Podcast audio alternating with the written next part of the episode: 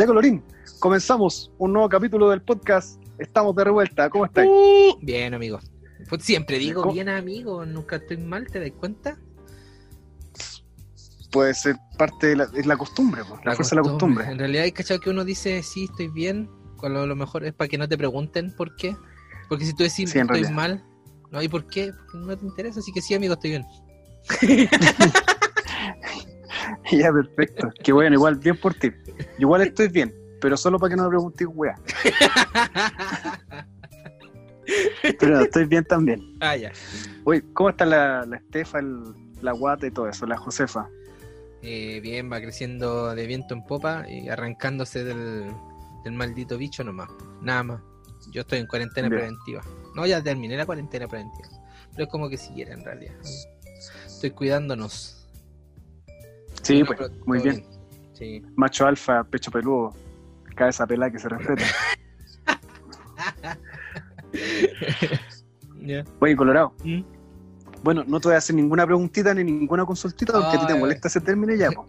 Gracias a. Pero gracias. Sí, mira, si igual uno aprende después de tanta de tanto practicar y repetir la misma fórmula. Oye, amigo, Eh, ¿te puedo hacer una pregunta? ¿Por qué se afeitó? Me afeité. Para los Sí. que no me ven, me afeité. Tiene cara de niño, como que rejuveneció 15 años. Yo diría, yo diría más, como 20 años rejuveneció. Puede ser. Oye, Colorado, la, esa aplicación donde la gente se está cambiando el, el rostro, ¿cuál es? Donde La- lo- los hombres se ven como mujeres y las mujeres se ven como hombres. Face Up. ¿Te querés cambiar el rostro? que- ¿Querés saber cómo te ves como mujer? Lo que pasa es que todo lo han hecho, hasta mi sobrino Fabián, que escucha este podcast, también lo hizo. Cayó en esa. ¿Y sabéis qué? Se parece mucho a su hermana, sí. Pero ese güey ya es rico. Entonces Sí, me imagino como mujer ya Una, ser- una mina con caluga. de ser un manjar. Es como Claro. la Luli, la Luli. ¿La he visto la Luli que está con caluga? ¿Está fitness? Eh, no sabía quién visto que está con calugas. A la Gala Cal, Caldirola. Ga- Galdiola, algo así. Gardiola, Gardiola, la que está con el guaso. Claro. Sí. A mí me gustaba mucho la Gala antes, pero cuando estaba en el reality me gustaba con ese físico. Ahora Mm. encuentro que está muy, muy demasiado delgada. Así. Bueno, está súper eh, fibrosa, pero encuentro que está muy delgada. A mí igual me gustan con un poquitito más de, de relleno. De materia grasa. Sí, un poquito más de, de materia grasa, exactamente. Oye, te digo algo. eh, estaba recordando que. mm, ¿Sabes que Yo era un buen estudiante. Tú eres un buen. Ya. Si tú eres un buen. Sí. Yo era del montón. ¿Tú eres del montón? Del montón para abajo. De la mitad para abajo. De la mitad. No, en realidad te estoy mintiendo, no era buen estudiante. Pero amigo. No, Yo voy te a creo, solidarizar ¿sí? contigo. No, es que sabéis que yo me volví buen estudiante cuando en la educación superior, pero en la básica y en la media, era del montón, era de los que la revolvía, pero violita, ¿cachai? No era esos que dejaba la cagada ni que tiraba papel ni se agarraba como. Pero ponte tú en, la básica, en octavo, a- con un amigo jugábamos ajedrez debajo de la mesa. Entonces la profe hacía clase y nosotros estábamos metales jugando ajedrez. O estaba dibujando también, pues eso era mi, mi otro oficio. Y en la media me hizo un, un grupito de amigos con los que la pasábamos muy bien. Nos reíamos harto. Y, y eso, en tu caso, ¿cómo era tu historia? No, yo te digo, yo, yo fui siempre del montón para abajo. O sea, con decirte que em, una vez mi mamá, mi querida madre, fue a hablar con el director para que me dieran otra oportunidad porque ya Ya. me había echado el ramo. O sea, me había echado el ramo, me había echado el, tercer- el tercero medio, por la historia que cuando conocimos al Seba y me, me junté con el Ya. Seba. Y ella fue a hablar con el director para que me diera una posibilidad para hacer una prueba y que me siguieran admitiendo en el colegio. ¿Y Imagínate. por qué tanto? ¿Qué te mandáis muchas cagas? No, por las notas. Solo fue, solo fue por notas. notas. Sí, porque a mí en castellano, castellano, pues es verdad, lenguaje ahora, castellano me iba horrible, pues no, no me gustaba leer. Eh, nada, hasta el día, no, el día de hoy puedo decir que me gusta leer, pero, pero no me acuerdo qué otra materia me iba mal. Y eso dio paso a que me tuviera dos ramos rojos en tercero medio. Entonces, Oye. ¿Qué manera de exponer a tu pobre madre a situaciones humillantes como Eh, esa? ¿eh? pero si ella se prestaba para eso. Mira, hay un círculo vicioso. Oye, Bueno, pero en- Pero espérate, espérate. Yo también ahí tengo una humillación. Ahora, Me voy a humillar, en realidad. Siempre me humillo, pero yo, ahora como estoy estudiando, eh, yo llamé al, a mi institución, no, sí, pues llamé y pregunté si tenía alguna beca, pues como está esta Ya. de la contingencia. Me dijeron, ya, a ver, deme su root. Yo le di mi root y me dice, no, sabe que para usted no hay beca. Yo le dije, pero ¿por qué no? Si todos podemos tener beca. Es que, ¿sabe qué? Su su NEM de cuando salió de media es un 4.9. Oh, weón. Qué vergüenza. Ya, sabes que dejemos la conversación hasta ahí, nada más. ¿Pero por qué? Es que de- deberían darle la posibilidad a gente como yo a tener beca. Amigo, en serio, un 4.9, o sea, fue un 4.9,5, ni siquiera me alcanzó con un 5. Ni siquiera me dieron el 10% de la beca ahora. Así que lo único que opté fue por decir, ya pues, voy a postular al CAE para que me roben.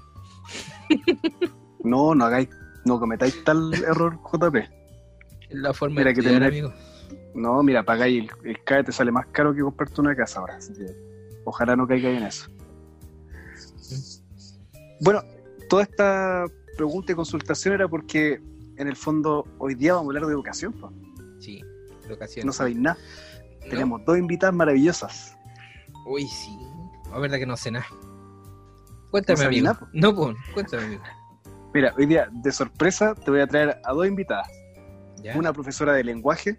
Vamos a ir con los, con los ramos, ah, con los que se entienden como los ramos fuertes, los ramos pesados. De castellano. eh, anti- ex castellano, claro, actual lenguaje, y también con, con, con esa que es la, la que nos dejaba ahí derrotados, matemáticas. Oh. Ya, pues. Así Será, pues, tráela en- nomás.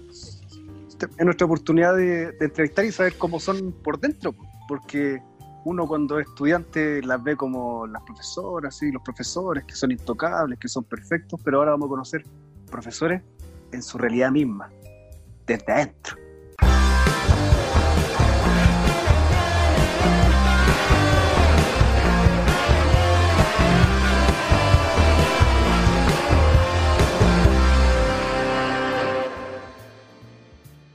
Damas y caballeros de este podcast revoltoso, lo prometido es deuda, estamos aquí con Pamela, la profesora de lenguaje que nos va a entregar todo su conocimiento, nos va a compartir eh, parte de su cultura, sus ideas, sus opiniones, que son muy importantes.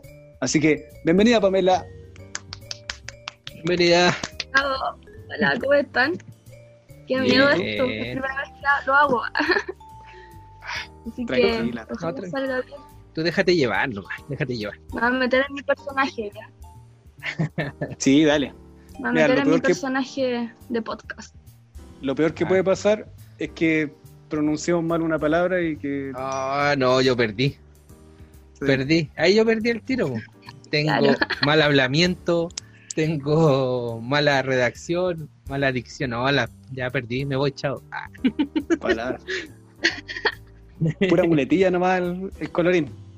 sí, horrible. No, no sé. Clasifica, clasifica. Yo soy don meme.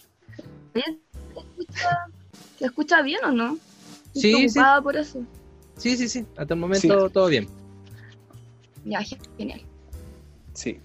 Bueno, el- nosotros partimos con un ritual que ya es sacrosanto ya en este podcast. Y, y todos tienen que pasar por él, ¿ya? Tú nos vas a hacer la excepción que consiste en, eh, en un minuto, contar quién es Pamela Escobar. Que ojo, Tiene no que es ser un hermana de Pablo. exacto. Sí, exacto. Mm, No, es mi tío, pero no es mi hermano. Ya. Por si acaso, si, si te sobra tiempo, no es malo. Si en el fondo tiene que ver con tu, con Ya. tu posibilidad de, de contar quién eres tú. El tema es no pasarse de minuto, nada más. Esa es como la regla de oro. Bueno, es que soy. Bueno, me Pero- llamo Pamela. Pero, pero, pero, Escobar. pero, pero, pero, pero, pero, pero, pero, Tiempo, tiempo, ¿Todavía. No. No, porque Ah, esto con tiempo. es con tiempo, pero cronometrado. Sí. Ya, perfecto. ¿Ya? ¿Desde ahora? Ya. Ya. Bueno, soy Pamela Escobar, soy profesora de lenguaje ya hace siete años ejerciendo eh, bueno, soy bien multifacética para mis cosas, entonces a la larga, si bien trabajo siendo profesora de lenguaje, también me dedico a hacer otras cosas. En estos momentos estoy como explorando otras facetas mías. Hace poco abrí un canal de YouTube. Estoy eh, tratando de emprender o tener un emprendimiento aparte con los tejidos, que es una de las cosas también que me apasiona y que me gusta mucho. Y la lectura, que va muy de la mano con lo que yo ejerzo. Así que eso básicamente, tengo ya 31 años y sí, no soy hermana de Pablo Escobar, aunque yo a veces creo que podría ser mi tío, pero no tengo pruebas de que así sea. ¿ya? Pero solo alcance de nombre. Hasta. Gracias. Muy bien. Bien, ¿viste? Oye. Y ahí la tuvieron. Mira, lo hice en menos de un minuto. Sí, fueron Sí. 55 segundos. Ahí la tuvieron. Capacidad de síntesis. Capacidad de síntesis. Sí. Oye, interesante igual tu introducción, Pame.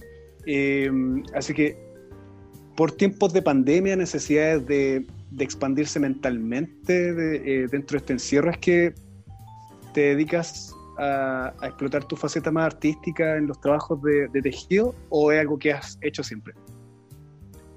O sea, es algo que vengo haciendo de hace mucho tiempo, yo creo que como de los 20 años, ya hace como ya harto, 11 años atrás que cuando aprendí a tejer me empecé a dedicar a eso, pero lo había dejado. Yo creo que la cuarentena me ha servido como también volver a retomarlo. O sea, igual estamos en una situación en que requiere que tu mente busque otras cosas que hacer para poder desconectarte a veces un poco de las cosas que están pasando. Entonces ha sido como un buen tiempo para poder retomar eso que lo tenía abandonado y me ha servido. A la larga el tejido igual tiene características terapéuticas. A la larga igual te desconecta, te ayuda a manejar la ansiedad, la frustración y un sinfín de otras cosas más. Entonces en la época en que estamos ha sido bonito reencontrarse con, como con esa pasión. Ya. Oye, y esto del, de abrir un canal de YouTube, eh, ¿cómo surge? ¿Cuál es la necesidad o qué, qué es lo que hay que cubrir ahí? ¿Por qué surge este canal de YouTube? Aprovecha de spamear aquí, el, el spameo es gratis. Claro, o sea, no sé, la verdad o la respuesta bonita, Ah. porque tengo las dos. La verdad, la verdad, eh, yo hace Sí. mucho rato que tenía como el bichito de explorar como ese lado. Ahora, sin pretensión alguna, en verdad. Así como que no pretendo llegar a muchos seguidores, de hecho ni siquiera le hago promoción. Entonces, como que por eso, por eso es como poder sacarme el bichito de ver cómo es la dinámica de grabar, aprender a editar.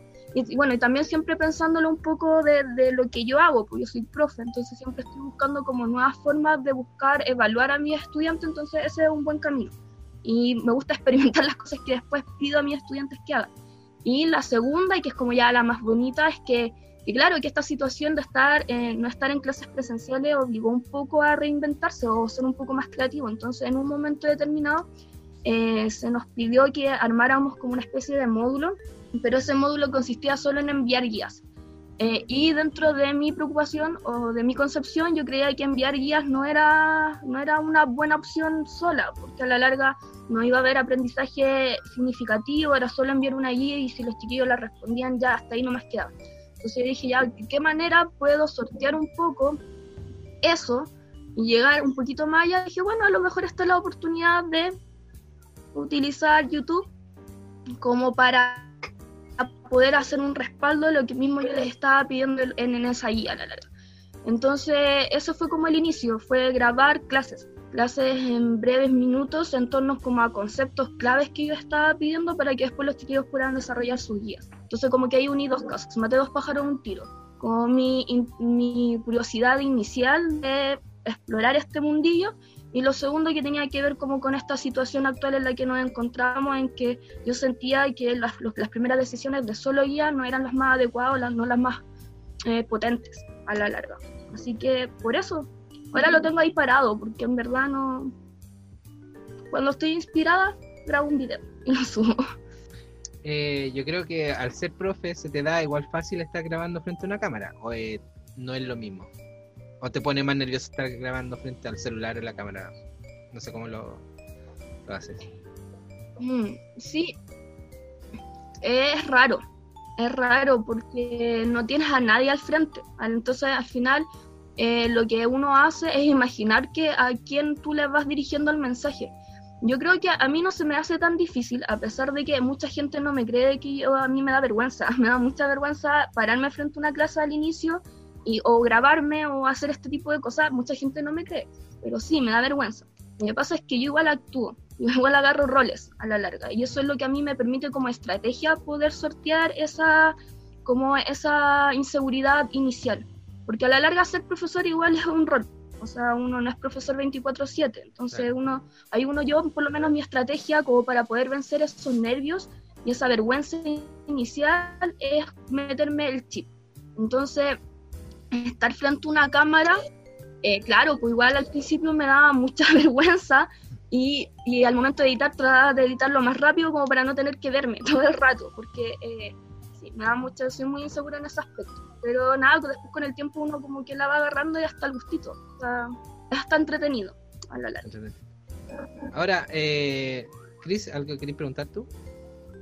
Sí, era una pregunta de mm, a la fecha cuántos videos, son dos preguntas, ¿cuántos videos has alcanzado a hacer? Y lo otro esto de considerar que tú dices que grabas solo cuando te sientes inspirada, por lo tanto no estás bajo presión, y imagino que eso igual es más, es como más honesto, ¿no? Debe ser la calidad del video distinta cuando uno dice, chuta, él, estoy en la fecha, tengo que grabar otro, estoy en la fecha, tengo que grabar otro. No es tan mecánico. ¿Cuál es la diferencia ahí con eso? Esas dos preguntitas. Claro. Hasta la fecha llevo cinco o seis videos, no recuerdo. Es que claro, igual bajó un poco la intensidad porque yo empecé a hacer clases online, entonces ya la necesidad del video, por lo menos como con el pensamiento inicial que yo había abierto el, canal ya, ya no está. No, no creo que lo cierre, igual yo creo que en una de esas a lo mejor después lo cambio, porque hace rato que tengo ganas de hablar de libros, que es como la pasión que también he redescubierto durante esta temporada. Entonces a lo mejor también lo dejo para allá, pero claro, no me quiero, no quiero tener la presión porque ya yo ya tengo un trabajo estable. Yo tengo un trabajo fijo que me, me reclama eh, cierta responsabilidad y tener cierta estructura. Entonces esto yo lo hago o lo empecé a hacer igual como por hobby, no para que esté adherido a un trabajo.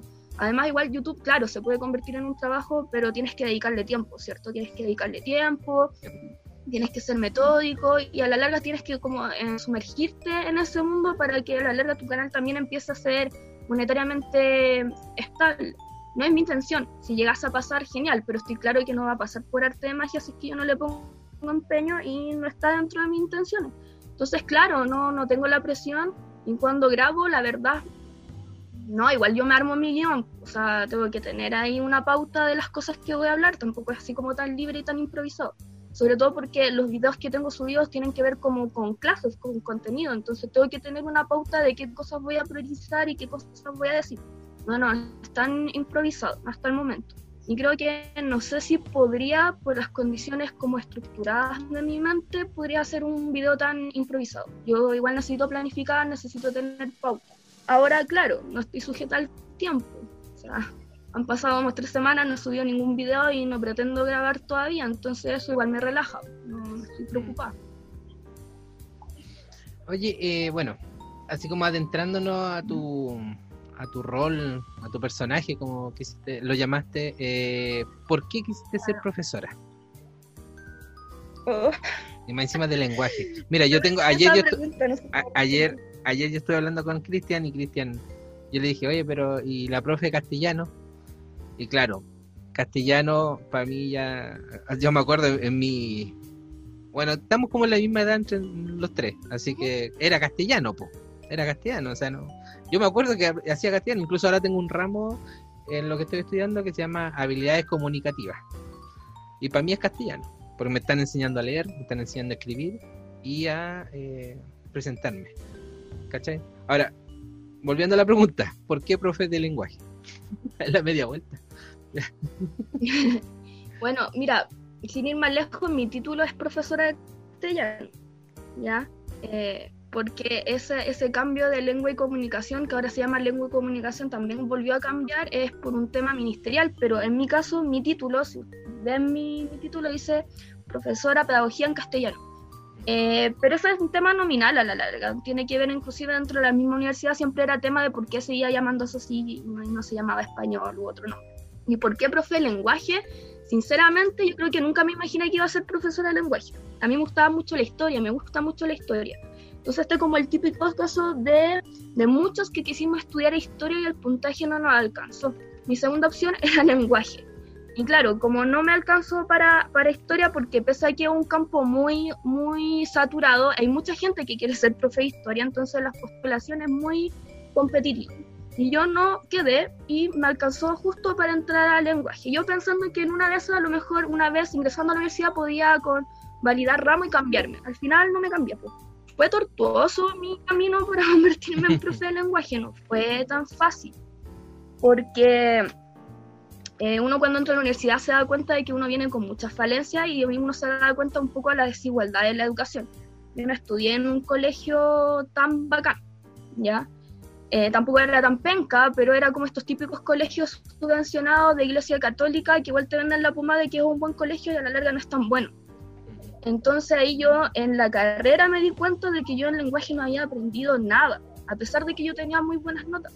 Y ahí me di cuenta de que sí, pues que en verdad yo no sabía leer, no sabía estudiar, no comprendía lo que leía, falta ortográficas por montón, eh, y un sinfín de otras cosas que a la larga me fueron construyendo y en un momento estuve a punto de abandonar la carrera en tercer año.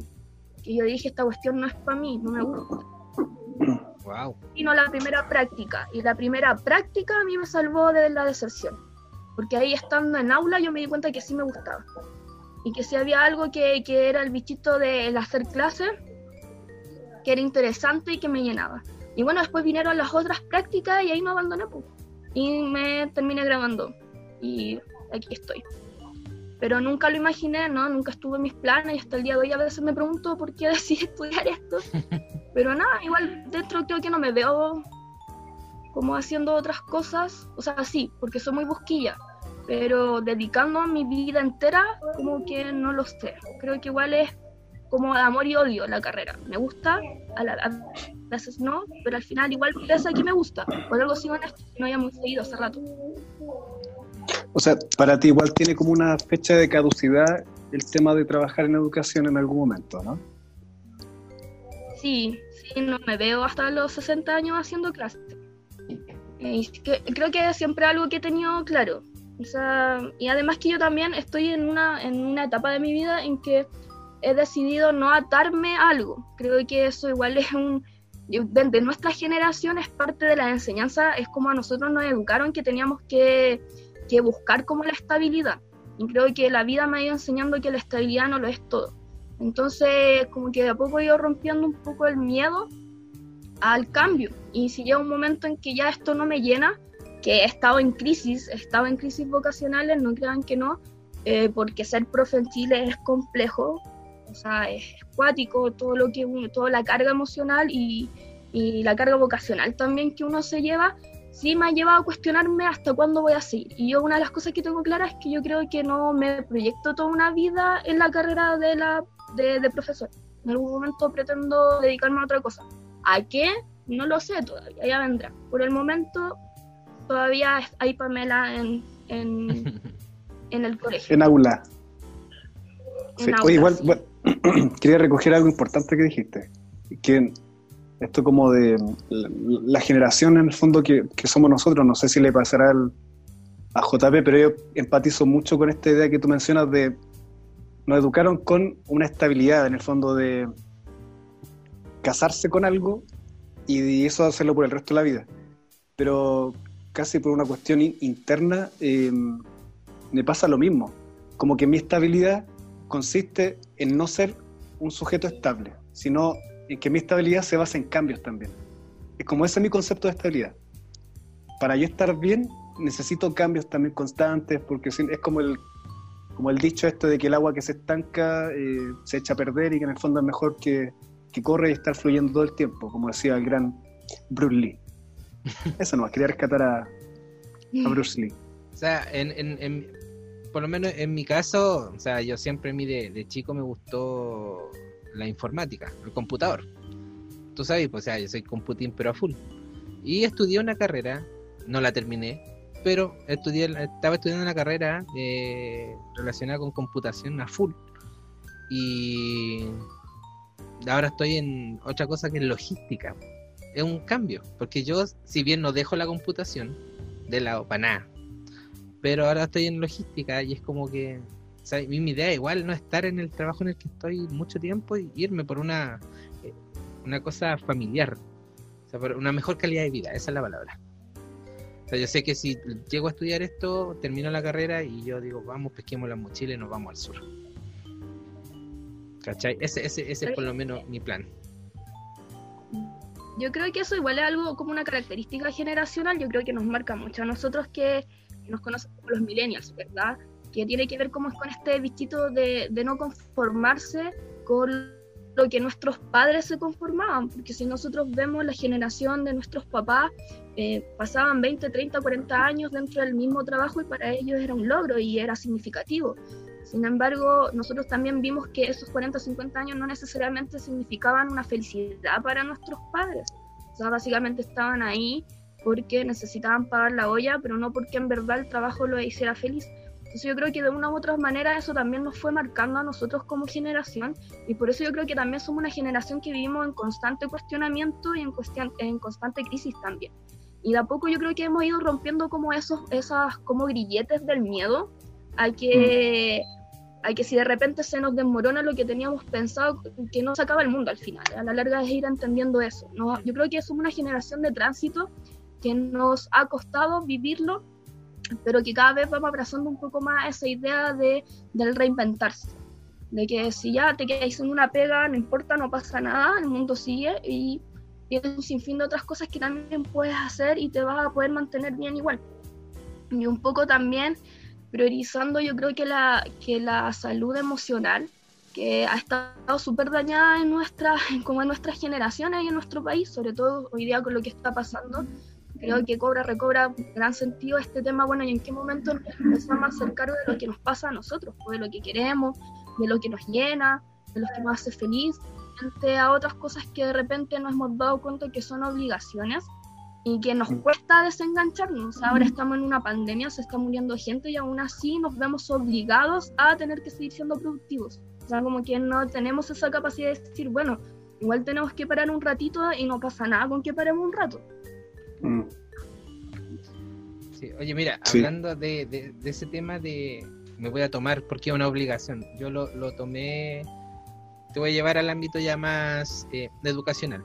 Y quiero agarrarme de, esa, de la obligación eh, porque a uno cuando chico, o en esta cuando no, hacían lenguaje o castellano, como se llame ahora, no obligaban a leer. No obligaban a leer, así literalmente, así, la prueba de lectura, si no te leías el libro, mala nota. ¿Tú qué, método o cómo incentivas a que, a que pues, tú le haces clase a niños? O, las, a, adolescentes. De media, ¿cierto? Está claro. Media. Entonces ahí ya es más difícil, creo yo, incentivar a alguien que ya no de, chico no le incentivaste el, hábito de leer. Eh, ¿Cómo lo haces tú en ese caso? Mira, igual es súper difícil. Es difícil primero porque a mí me encantaría, porque creo que, claro, las cosas obligadas son las que finalmente te generan rechazo. Cuando a ti te obligan a hacer algo, tú no quieres. Entonces creo que es un pésimo sistema el hecho de tener lecturas obligatorias. ¿Cuál es el problema? El problema es que, claro, tú no trabajas solo con un curso, no trabajas con un grupo de personas reducidas, tú estás trabajando con, yo trabajo en este caso con seis cursos, eh, cada curso tiene 40 estudiantes y son seis horas a la semana, entonces multiplica. son muchos, o sea, son más de 100 estudiantes que yo tengo a cargo, o sea, significaría que tendría que leer 100 distintos libros para poder evaluarlo cada mes. Mi, o sea, lo que a mí me encantaría para poder llegar es que llegase un momento en que ellos escogieran la lectura que quisieran hacer, porque de verdad acercarse después a los clásicos, que es hacia donde uno apunta, que ellos conozcan de literatura universal, viene con el tiempo, y eso es una de las cosas que yo me he fijado. Creo que la, primera lectura debiese ser siempre desde los eh, intereses personales de los niños, porque ahí tú le agarras el hábito. Después el hábito solito te va exigiendo que tú mismo vayas subiendo el nivel y que tú solo vayas buscando otras cosas que leer. Pasa lo mismo cuando tú ves películas, partes viendo cualquier tipo de película y después tú solito empiezas a ver que hay películas que son de mejor calidad que otras y te empiezas a buscar nuevos criterios de, de, para observar películas. Lo mismo pasa con la lectura. ¿Cuál es el problema? Que aparte de este tema de, de la cantidad de estamos determinados por el acceso a la lectura. Mm, el acceso a la lectura en Chile eh, mucho camino para poder superarlo. Los libros son caros. Son caros eh, porque no todos los libros son accesibles, sobre todo esos libros que a los chiquillos les interesa leer, sobre todo hoy en día que hay una gran producción de literatura juvenil, no bajan de los 10 mil pesos. Uno puede decir, ya, pero ¿qué son 10 mil pesos? Sí, claro, a uno 10 mil pesos pueden ser nada, pero a mí me ha tocado trabajar en colegios de alta vulnerabilidad también y ahí uno se da cuenta que 10 mil pesos es harto para algunos. Sí. Eh, hoy en día descargar libros en PDF de manera pirateada cada vez está más difícil por un sinfín de, de legislaciones que se han ido haciendo y que finalmente también te va restringiendo la cancha en ese aspecto. Y, y nada, pues las bibliotecas cada vez también son menos, creo yo. Y, y dentro de esa lógica es un poco más difícil. ¿Qué estoy ¿Qué hice ahora para este tiempo de cuarentena que me permite un poquito más de flexibilidad? Es que el módulo que estoy trabajando ahora con el octavo y el primero medio que le hago clase es que ellos van a escoger su lectura. Pero claro, para asegurarme que todos puedan tener al menos una lectura, yo seleccioné cinco y les compartí los PDF, por ejemplo. Ah, Entonces, si ellos no tienen dónde más conseguir, pueden optar a uno de esos cinco. La única condición que yo les pongo en este caso es que sea narrativo, porque es lo que les voy a pedir, y que me avisen qué libro van a leer para ver si es adecuado o no. Pero como tratando un poco de probar esta teoría, a ver cuántos leen ahora, porque es libre. Entonces quiero ver si eso los engancha y si tengo más personas lectoras que cuando yo les estoy obligando a leer el libro. Es como para poder probar mm. esa hipótesis que tengo, que yo creo que va por ahí. Yo creo que cuando se obligan las cosas no funcionan. Oye, aprovechando eso, de esto mismo que hablamos de la lectura, y quería destacar una anécdota sobre la PAME. En tiempo de pandemia, la PAME se ha puesto un, un desafío personal respecto a la lectura. PAME, no sé si nos podrías comentar un poquitito de eso, de la cantidad de número de libros que quieren leer eh, durante este ah, año. Es que yo he empezado a consumir mucho YouTube en este tiempo. Yo saqué el cable el año pasado y dije, no quiero más cable, porque me cobran mucho dinero. Y empecé a ver mucho YouTube y encontré que en YouTube hay contenido para todos los gustos. Y entre estos están los famosos booktubers. Y empecé a consumir booktuber, mucho. Y me di cuenta de que hay muchas aplicaciones para gente lectora y hay más gente lectora de lo que uno piensa. Y hay una aplicación que se llama Goodreads que te permite llevar como una contabilización de los libros que tú vas leyendo, subir tus propias reseñas, compartir las reseñas con otras personas, ver las reseñas de otras personas y además ponerte como channel yo dije ya, ¿cuántos libros voy a leer este año? Yo partí violita, dije 20, porque no sé cómo va a estar la dinámica de entrando a, trabajar, el tiempo se agota, ya en febrero llevaba como 10 entonces subí el channel. Ahora voy en 35 y ya llevo 31 libros leídos. Entonces yo creo que voy a volver a subir los 5 más. Y ver cuánto termino de aquí a diciembre. Pues yo creo que si seguimos en cuarentena, yo creo que en buena me leo unos 50, no sé. Y bueno, aprovechando eso, me puse otro desafío. Y dije, yo estoy perdiendo plata con esto.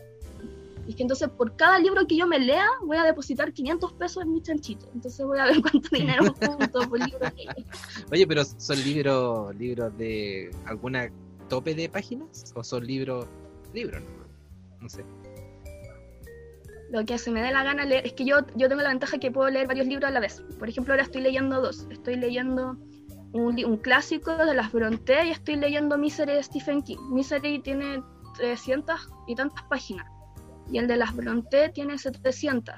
Y antes de eso terminé de leer otro libro que tenía 1100. Y así. Entonces, y el que viene después de Misery es Apocalipsis de Stephen King y ese tiene 1200. Entonces, va a depender, en verdad. Ya, debe ser un ejercicio en el que vaya alternando. Sí, lo que, quiera, lo que quiera leer. Lo que sí me puse como meta es leerme eh, cada mes un libro de Stephen King, que fue como el nuevo amor de mi vida en, en, la, literatura. Como que estoy pegada con Stephen King del año pasado, así que me dije ya, un, cada mes un libro de Stephen King para no saturarme tampoco, porque son muchos libros. Ya, está bien. Pame, bueno, ya nos contaste entonces de tu desafío personal, de, del tema de los libros, que que es un desafío súper grande, y el tema de las monedas de 500 más grande todavía. oye, Oye, queríamos, queríamos pasar a un tema que igual es, es importante, muy importante para uno que ejerce la docencia. Eh, ¿Anécdotas? sí, bueno, hay hartas, de todo tipo. ¿Tienes anécdotas de clases que nos puedas contar un, un par de anécdotas simpáticas para que podamos aquí De todo sorprendernos? tipo. Mira, yo creo que la las mayores anécdotas fueron cuando recién empecé a ejercer, por dentro de como de la del no saber abordar ciertas situaciones. Por ejemplo, una vez me llevó un combo por separar una pelea. Wow. Ah, Eh, se agarraron, a- sí, o sea, es brígido cuando tú tienes a cabros que se agarran al combo delante tuyo y tú eres la autoridad dentro de la sala, por lo tanto en ti recae la responsabilidad de, de resolver ese conflicto. Entonces, claro, yo vine y traté de separar. Y fue lo que pude haber hecho porque me llevó un combo. Ya yo igual no me enojé porque a la larga dentro de como de de los impulsos de los cabros que están ahí, que puro quieren pegar, claramente no me pegaron el combo de adres, ¿cachai? Fue, yo me crucé, pero fue cuático, porque cómo reaccioné en ese momento, yo, me acuerdo que me quedé como helada, así como, ya, ¿qué hago? ¿Me enojo? ¿Me río? ¿Qué hago? Si me pegaron un combo, yo soy la profe, ¿cachai? Pero, pero sirvió, sirvió el combo porque inmediatamente bajaron porque cacharon que me habían pegado, pero fue cuático, fue raro. Y otras cosas, la, la anécdota que yo más recuerdo es cuando estaba haciendo, que, que el pelado se la... estaba haciendo clases de, de gramática, porque antes en el programa de octavo estaba gramática, y te estaba enseñando sujeto, predicado y todas esas cosas, todas esas vainas. Y tenía que enseñar complementos del verbo, ¿ya? Ya. Entonces hay ciertas técnicas dentro de la gramática tradicional para poder comprobar que una frase es complemento directo. Y eso es reemplazarlo por la o lo. Si todas esa- todas esas frases puedes reemplazarla por la o lo, significa que es complemento directo. Entonces, no se me ocurrió nada mejor que decir, me com- eh, yo eh, eh, me como una manzana. Entonces, ya, ¿cuál es el sujeto? Yo, el verbo, como, ya. ¿Y cuál sería el complemento directo? Manzana, una manzana. Ya, ¿y cómo tendría que quedar? ¿Cómo tendría que quedar la oración entonces si fuera complemento directo, si yo lo puedo reemplazar por la o lo? Y cuando digo eso, yo me doy cuenta del error que yo había cometido. Me empecé a reír antes, pues, obvio, y los cabros cacharon, porque claro, si tú lo formas, dice yo me la como. Ah, yo, era, yo me como toda una manzana, era así. Yo me la, entonces, porque quedaba yo me la como toda. Entonces ahí yo me empecé a reír antes cuando caché que que embarrado con el ejemplo, porque que claramente tiene una doble interpretación y los cabros también cacharon se empezaron a reír. También con así, han pasado tallas con octavo. Pero nada, pues me la saqué, me reí, no vas, pues, ¿qué va a hacer? Nada. Yo creo que nunca más se les va a olvidar. Sí, eso te iba a decir, que me imagino que tiene que ser la mejor clase de complemento directo ahí que lo marcó ahí a, a- a sangre. Y yo creo que nunca más se olvidaron que la profe se la comía toda. La manzana, por La favor, que quede súper claro eso. La la manzana, la manzana, claro. Sí. Después llegué a la sala de profes contándolo, porque me dio risa. porque- Bueno, pero son cosas que uno comete cuando es noble. Ahora ya me la pienso antes de, voy con los ejercicios, los ejemplos marcados antes, los compruebo. Pero sí esas, así como chistosas esas. Hay más, po. hay más, muchas más. Oye, Pame, pero me imagino que tienes, eh, tienes que guardar también para, para otra ocasión. Eh, queríamos hacerte un desafío en el que tú nos desafías a nosotros. Las dinámicas que le llamamos nosotros. Sí, tenemos una dinámica de concurso en la que nosotros nos ponemos a prueba. Entonces, nos gustaría Ya. jugar contigo, tú como profesora Ya. de lenguaje y nosotros ser tus estudiantes, eh, y ver si cabe ¿Ya? algún juego, no sé. Por ejemplo, a mí se me ocurría que tú dijeras una palabra y nosotros dijéramos el antónimo, para cachar cómo andábamos de palabras. Pero eh, la PAME tiene una cultura, un bagaje cultural de juego muy rico, entonces me imagino que nos puede sorprender con algo mucho más interesante. ¿Qué, qué te tiene que hacer, PAME? Ya. No, pues juegos sin, sin mucha preparación mm, se me ocurre lo básico. Pues si es una competencia, entonces a lo mejor algo en torno al lenguaje. ¿Sí? ¿Cómo andan con, con las acentuaciones? Mira, ¿Cómo andan ya, buena, buena, me gusta, me Perdí, gusta. weón. Démosle, démosle. démosle nomás. ¿Por qué me meto en estas cosas, Cristian? Va a empezar así. Me- y me meto gratuito, es como sé que voy a Ah, perder, pero así pero... como preguntas generales, pues pueden ser como dónde se acentúa una palabra, o si se, acent- se- ah, si se acentúa o no, Sí, eh, y también como tipo de palabras que existen. Por ejemplo, ¿me podrían decir cómo se reconoce una palabra esdrújula? ¿Colorín? Yo te está anotando. Esdrújula. ¿Que el acento lo lleva en la tercera sílaba? ¿No? Ya, sí. Precisa un poco sí, más. Sí, No, podría es que lo único que un amigo. poco más preciso. o sea, sí, sí, se acentúa en la tercera sílaba, pero en, en, en, en acentuación nosotros decimos que es la antepenúltima, porque contamos así, penúltima, última y antepenúltima. Pero sí, ya técnicamente es la tercera sílaba. Ya, bien, bien. ¿Ya? ¿Ah? Bien. Ya, listo. Sí. Bien, sí, ya, Sí. la voy a dar, Colorín. la voy a dar. Colorín no te mires en menos. Porque si no, si fuera por eso, tendríamos que estar separando palabras en sílaba. Es que fue lo que me acuerdo de la, de la básica, amigo. En realidad. Ya. Ya, ojo, porque en métrica, en, en métrica, eh, cuando uno cuenta sílabas poéticas, ese tema de las drújulas, las graves y las agudas tiene mucha relevancia porque ahí hay reglas que te hacen sumar o restar sílabas al final. Entonces, Mm. pelado tú deberías manejarlas. Me acuerdo, ¿no? Si yo estuve en las clases de la PAME, así que me acuerdo. Ay, Est- Estaban siempre en un rango de, de 11 sílabas y podían restarse a 9 y aumentar a 12. Era por ello, ¿no? Pero estaban entre 9 y claro, 11. claro, dependiendo qué, qué tipo de palabra era la que estaba al final. Sí.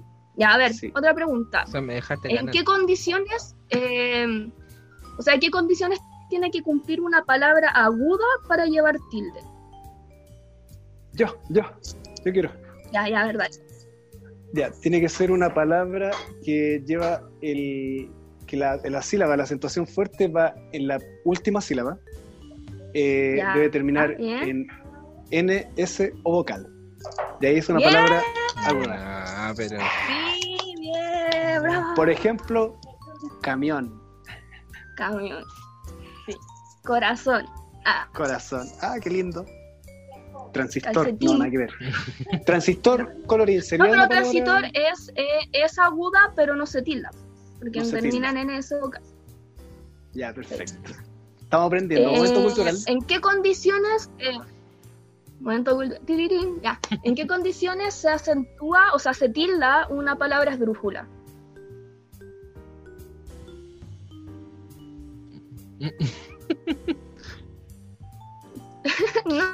¿Me, me puede repetir la pregunta? Ahora sí. ¿Cuáles son las condiciones que tiene que cumplir una palabra esdrújula para ser tildada? Ser esdrújula. Toda palabra esdrújula lleva tilde. Bien, pelado, bien. Ah, Te lo dijo toda mi el clase. Moncho. moncho. Sí, sí, yo estaba en las clases de la PAME. Muy buenas clases. Oye, con Pamela, ojo, de, de- dato curioso, con Pamela vi mi primer capítulo de Black Mirror, que me dejó marcado. Y justo era el de la actriz que a mí me gusta mucho. Eh, Ah, caída en picada. ¿Cuál? Ah, es muy buena, ese, ese capítulo es muy bueno. Sí. Sí. Eso. Sí. Ya, Pame, tírate otra preguntita nomás. Juégatela, pues, colorín, juégatela. Pero amigo, no, es que.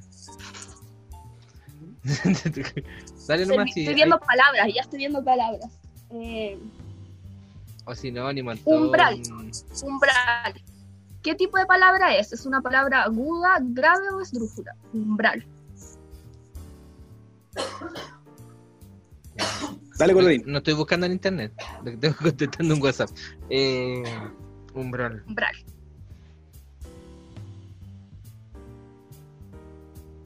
No sé. Es que tengo el miedo al, al quedar en ridículo. Por eso no respondo. Me siento mal, en serio. No quiero seguir jugando. a ver, Cristian. Eh, creo que es una palabra aguda, no obstante no lleva tilde, porque está terminada en L. Bien, pelado, te aplicaste. ¿Estás haciendo Sí. te están soplando, pelado? No, pero ¿sabes qué? Tengo que confesar algo. Tuve profesoras de lenguaje en la básica, por lo menos una profesora de lenguaje que me marcó la vida. Entonces, Porque fue súper importante. Era mayor, sí. Ahí está. Pero ya no, no nos besamos, ni me violó, no hubo ninguna actividad sexual, ¿ya? Para que quede súper claro. Pero eh, con ella como que me, me creció el gusto por escribir correcto, por hablar correcto. Ella como que generó el, mi amor por, la, por el lenguaje. Entonces, si bien no soy un lector asiduo, ¿cachai? No paso metido en el libro ni sumergido en, en- en lecturas como lo hace la PAME, eh, pero sí me gusta mucho el tema de escribir bien. Entonces, igual manejo harta, harta regla ortográfica, porque esa profe me marcó mucho. Tú escribiste un libro, pues, Cristian. Si yo Sí, escribí un po. librito. Sí. Vulgar, sí. Sencillo, simple. Un libro minimalista. Ya vamos 3-1. ¿Va a publicar en algún momento, pelado? Sí, estoy esperando que la profe de lenguaje me, los, me corrija la parte que está incorrecta. Que es la Ya, PAME. Es la PAME. Sí, se lo Porque compartí son pocas para las cosas, en verdad. Ya. Pero claro, en redacción no, no es lo mío en todo caso. Mira, yo creo que voy a la pérdida. ¿Ya? Y no quiero seguir humillándome más. Bueno, Mira, yo, yo tengo una, una última pregunta, Pamela. eh, que. Como para darle un, un cierre bonito. ¿Cachai? O sea, yo. ¿Cachai? Ya empecé con esto y me puse nervioso. ¿Dónde perdí? Eh, ¿Qué huellas quieres tú? ¿Qué huella quieres dejar a tu alumno? O sea, ¿qué quieres de- Así como mismo el Cristian contó recién, su. ¿Cómo es su.? La marca que me dejó esta profesora Exacto. de lenguaje. ¿Qué marca quieres dejar en, en tu alumno al momento de enseñar? O a lo mejor no quieres dejar, no sé. Pero ¿quieres dejar algo? algo?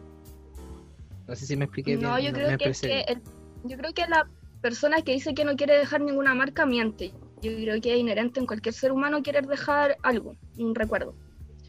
Entonces uno como profe, la ventaja que tiene, que tiene mayor posibilidad de dejar ese recuerdo. Y miran, la verdad de las cosas es que eh, mi mayor enseñanza, y siempre es como desde el plano en que yo me paro con ellos, tiene que ver más bien como con la calidad humanitaria. Creo que como sociedad nos falta mucho poder romper el individualismo y creo que nuestras generaciones eh, la tienen un poco más difícil. Por lo tanto, creo que en ellos puede existir la semilla de poder eh, ya romper con, como con esta herencia de- de- del egoísmo que tenemos como sociedad. Entonces yo creo que eso es como mi, mi mayor enseñanza, lo que yo quiero que ellos aprendan, que a la larga ellos no están solo en el mundo, que hay más personas alrededor de ellos y suena muy cliché, pero no es así. Es lo más honesto que yo tengo para enseñarle. Porque el lenguaje, ¿para qué andamos con cosas? Hoy en día estamos en una sociedad de la información y del contenido. O sea, lo que yo enseño lo pueden encontrar hasta en YouTube. Lo pueden Mm. encontrar, se meten y hay gente que está haciendo clases y van a aprender. Pero hay otras cosas que te lo enseñan las personas. Y, y, y eso es la calidad humana. Entonces, desde ahí me paro, primeramente. Y creo que hasta el momento me ha dado mucho resultado porque también me ayuda a tener cercanía. Y tengo muy lindos recuerdos con mis estudiantes y creo que ellos también tienen muy lindos recuerdos conmigo. Entonces, eso, espero haber marcado varias vidas y para bien, no para mal, porque uno también puede marcar para mal. Y no tengo mayores pretensiones, la verdad. Esa es la mayor. Pero muy importante en todo caso. O sea, yo creo que es una, una pretensión que trasciende, que es eh, transversal, tiene las tres T y además está buena. Las tres T. Está buena. Las tres T, Está buena. Buena, bonita, barata y transversal. claro. Y muy clara. Bueno, aquí la tuvieron entonces, aquí la tenemos. Pamela Escobar, profesora de lenguaje, profesora que enseña con amor, porque eso es lo más importante. Eh, como ella dice en sus palabras, eh, es más importante devolverle la humanidad a las personas que enseñarle a, las personas a diferenciar una palabra aguda de drújula grave. En realidad tiene que ver con... Porque sí, es cierto, eso lo podemos recoger de internet, de un libro cualquiera, etcétera, pero la calidad humana en realidad es lo que, lo que a uno lo marca y lo, y lo deja ahí sellado a fuego. Pamela, te queremos agradecer tu tiempo porque estuviste con nosotros eh, hasta las tantas, nos dedicaste un ratito de tu, de tu vida. ¿Estás madrugando? Eh, Madrugando, sí. ya- ¿Algunas y además nos palabras? confesaste cosas tan, tan bonitas como tus pretensiones, tus anécdotas. No sé si quieres decir algunas palabras al cierre para despedir. No, solo agradecer, gracias por invitarme. Fue mi primera experiencia de podcast. Eh, fue muy entretenido y gracias nuevamente. Qué bueno. Listo, estamos, pues, Colorín. Oye, ¿Alguna palabrita? Sí, eh, no, agradecerte Pamela por tu tiempo, como dijo Cristian. eh, hoy dejé de ser un, un poco más ignorante, un poco menos ignorante. Ya viste, ya, ya perdí ya. Y hagamos la despedida con un aplauso el que hacemos a, la- a los invitados. po. Obvio. ¿Ya? A la cuenta de tres. Ya. Uno, dos, tres. Puta Cristian, weón. Pero por ahí, tres bateros. ¿Qué pasa con tu, con tu A, con tu timing, con tu metrónomo humano? Esta frase la, la busqué, la preparé porque me sentí como con la, con la responsabilidad de decirlo. Dicen por ahí que no hay deuda que no se pague ni plazo que no se cumpla. Ahora, ¿por qué vamos? ¿Cierto, Cris? Después de una fallida eh, intervención, grabación, volvemos en la interna, pero ahora oficialmente volvemos a tener como invitada a la Cita Yanis. Atenta, antes, no se pronuncie. Cristian, ¿quién es Cita Yanis? Cita Yanis es una connotada profesora de matemáticas de la zona sur de nuestro país, eh, quien además eh, es instagramera de corazón, Influencer. eh, es influencer prácticamente.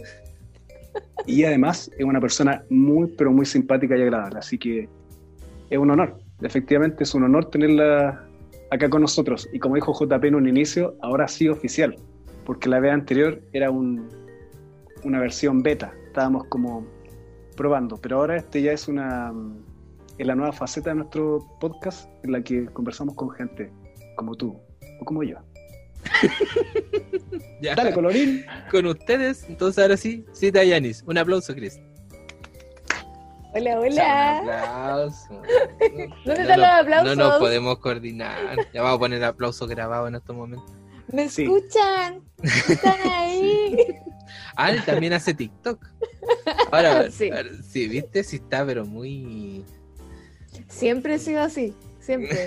Nos conocimos por Fotolog, por lo tanto, ya con eso lo digo todo, ¿no? Sí, ya con eso todo. Siempre la tendencia. mira. La tendencia, pues, hermano. Fotolog, la vieja escuela, ¿no? La Obvio. vieja escuela. La De los que, de los que eh, tomamos los mensajes, los borrábamos, los poníamos en uno para hacer más espacio porque no éramos gol, Oh. éramos pobres. Oye, pero nos conocimos gracias a, a, um, Sinergia. A sinergia, sí. Sí, Brunito, I love you. Sí. Bueno, ya después de eso murió, ya no la conocí más. Ah. No, pues ya, Yanis. eh, hagamos como que no nos conocemos. o sea, nosotros ya te conocemos, obviamente, pero. eh, La cuéntanos- La gente, claro. Porque ahora sí va a salir esto. Oh. ahora sí. Pero fue ese- ¿Qué pasó, Chris? It's real, ahora sí es real. No, es que estoy mirando una, una cosita introduciendo en, en una zona muy importante de mi casa. ya voy, Yanis, pero como obviamente, obviamente esto es eh, algo que ya nos identifica, nos caracteriza, queremos que te presentes en un minuto. Ya, ok. Hablando en jerigoncio. Soy- No, no puedo. Estoy haciendo el aplauso matemático.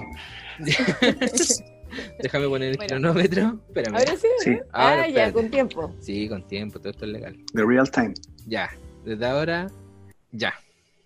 Hola, soy Cita Yanis, pero mi nombre real es Yanira. Tengo 34 años, cumplo 35 en agosto.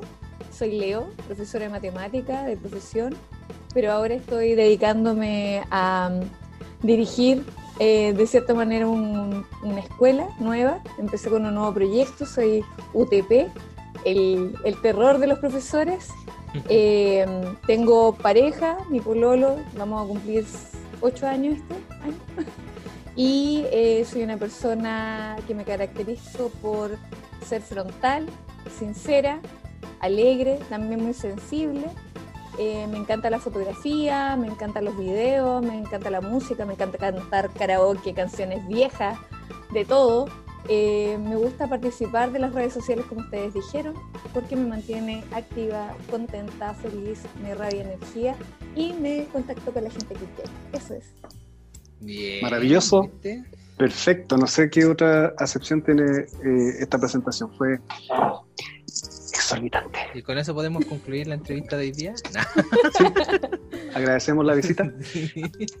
Oye, dijiste, ¿sabes qué? Yo creo que una. Oh, sorry por el ruido. Es una de las personas que ha dicho más en un minuto, porque Sí. muchos como que son redundantes, pero la cita Yanis como que Hablo de su signo zodiacal, de las cosas que no le gustan, su personalidad, dos varios aspectos. ¿Es importante para ti el, el zodiaco, el horóscopo?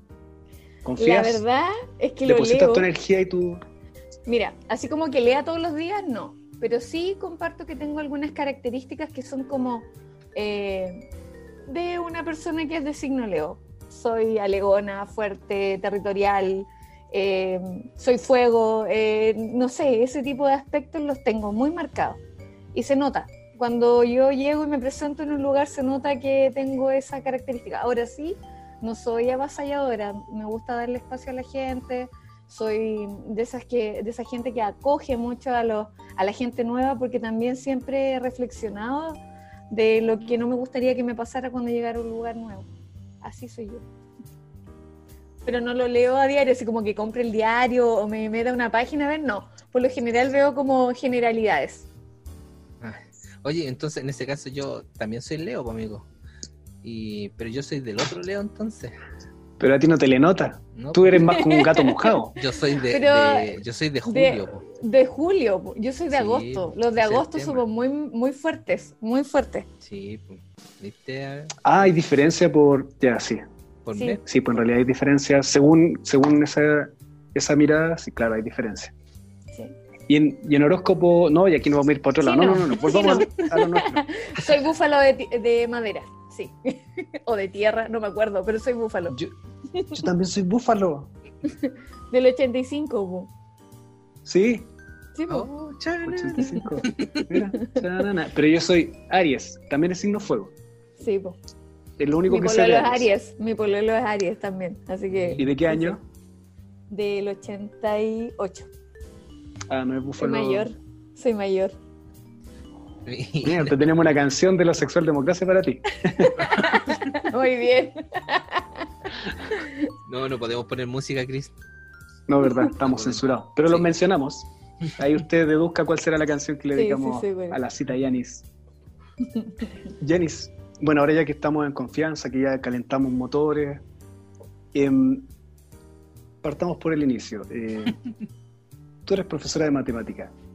Así ¿Cómo llegaste a ser profesora o por qué la decisión de ser profesora? ¿Fue casual? ¿Fue. No, para nada. Yo creo que, bueno, así como de, de cuando decidí el área, eh, fue en la media. Pero siempre me atrajo la labor de los profes. Creo que tengo en mi historial eh, personas que, que recuerdo con mucho cariño, que me marcaron. Eh, cuando, mm, cuando fui chiquitita, cuando fui más grande, todavía hace un tiempo atrás fui a la escuela donde estudié y me pillé con mi parvularia, me tomé una foto, o sea, para mí las profes que tuve me marcaron la vida, ¿sí? Positivamente. Tuve profes buenos, tuve profes malos, no era así como la ñoña, pero me llevaba bien con los profes. Y en el liceo lo que determinó que yo dijera, ya, esta es la mía, es que siempre mis amigas eran porras, súper porras. Entonces, eh, a mí se me hacía fácil, no era la, la mejora, no era la que elegían para la- para las competencias y esas cosas, pero se me daba fácil y lo sabía compartir. Entonces, ese tipo de cosas son las que me dijeron ya. Tenía dos posibilidades, o me iba por el área de matemática y también me gustaba la comunicación audiovisual en ese entonces. Pero ustedes saben que ese lado es como más caro y me fui por el tema como universidad pública, estatal y todo el tema, dando la primera PSU, ojo. Entonces dije ya, pedagogía en matemática y que es mi primera opción y ahí me lancé a la UFRO. conforme, satisfecha o arrepentida? No, feliz, feliz, Feliz. muy contenta. Eh, Que bueno, que eso es lo que, lo que cuesta de repente. Profesionales que sean felices en su profesión o en su oficio. Sí. Bueno, yo amo, lo- yo, amo, yo amo hacer, hacer clases y ahora desde la vereda que tuve que salir como del aula y estar del otro lado, extraño mucho el lugar donde crecí como profesora. Yo trabajé durante 10 años en el mismo lugar. Por lo tanto, ahí hubieron lazos, se formó mi carácter, se pulió en realidad, yo creo. Y echo de menos mucho esa relación con los estudiantes. Más ahora, ahora cuando uno podría tener como otro escenario, me cuesta, me cuesta mucho, lo extraño. Bueno, eh, tomándonos de eso, eh, bueno, ya Cristian comentó que eh, venías del sur. Tú también, no me acuerdo. O ese que ya mi memoria ahora me está fallando. Eh, bueno, y este, este, capítulo más, este episodio, eh, se, está se está tratando de cómo la educación nos está afectando en estos tiempos. Estos tiempos. ¿Cachai? Sí. Entonces, eh, bueno, tú ya no habías comentado, pero cuéntanos más o menos cómo se está viendo el tema de con los alumnos donde están en el colegio. Si bien estás como de UTP, pero igual está al tanto de cómo está haciendo la educación en, hacia los niños.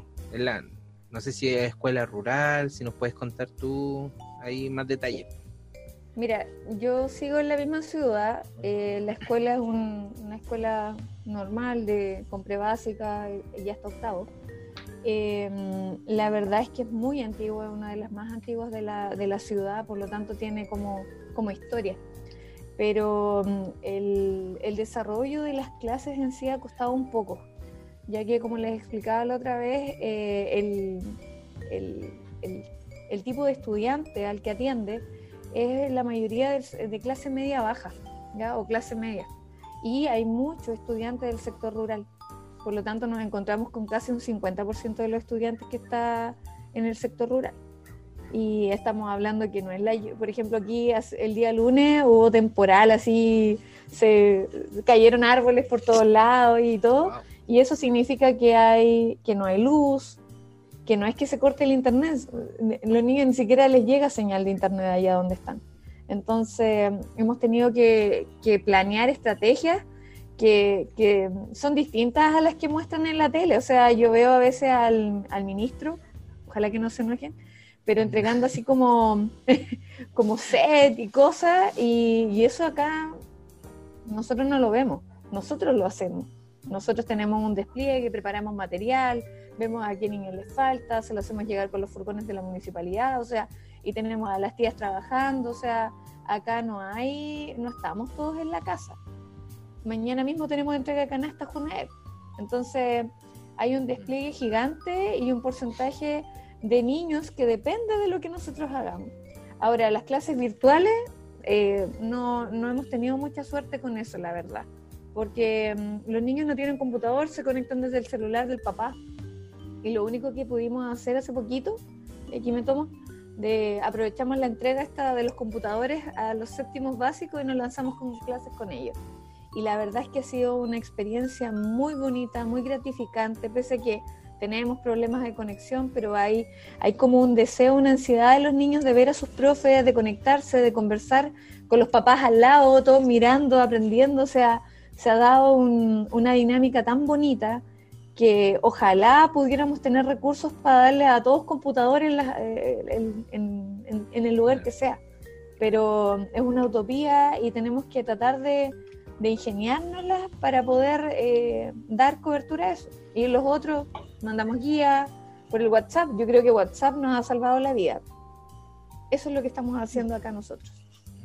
Pero es muy difícil. Todas las semanas, o sea, eh, es una historia distinta y hay que ir modificando y calibrando la, estrategia, como les digo yo a los profes. O sea, que no, no, no nos imaginemos que de aquí a un mes más esto sigue así. Todos los, todas las semanas en los consejos tenemos que ir mejorando lo que estamos haciendo. Tengo una, una pregunta. Está como serio, amigo. Me puse muy seria. Sí, sí, es como que se, mimetizó contigo. Sí. Ahora soy un hombre formal. correcto.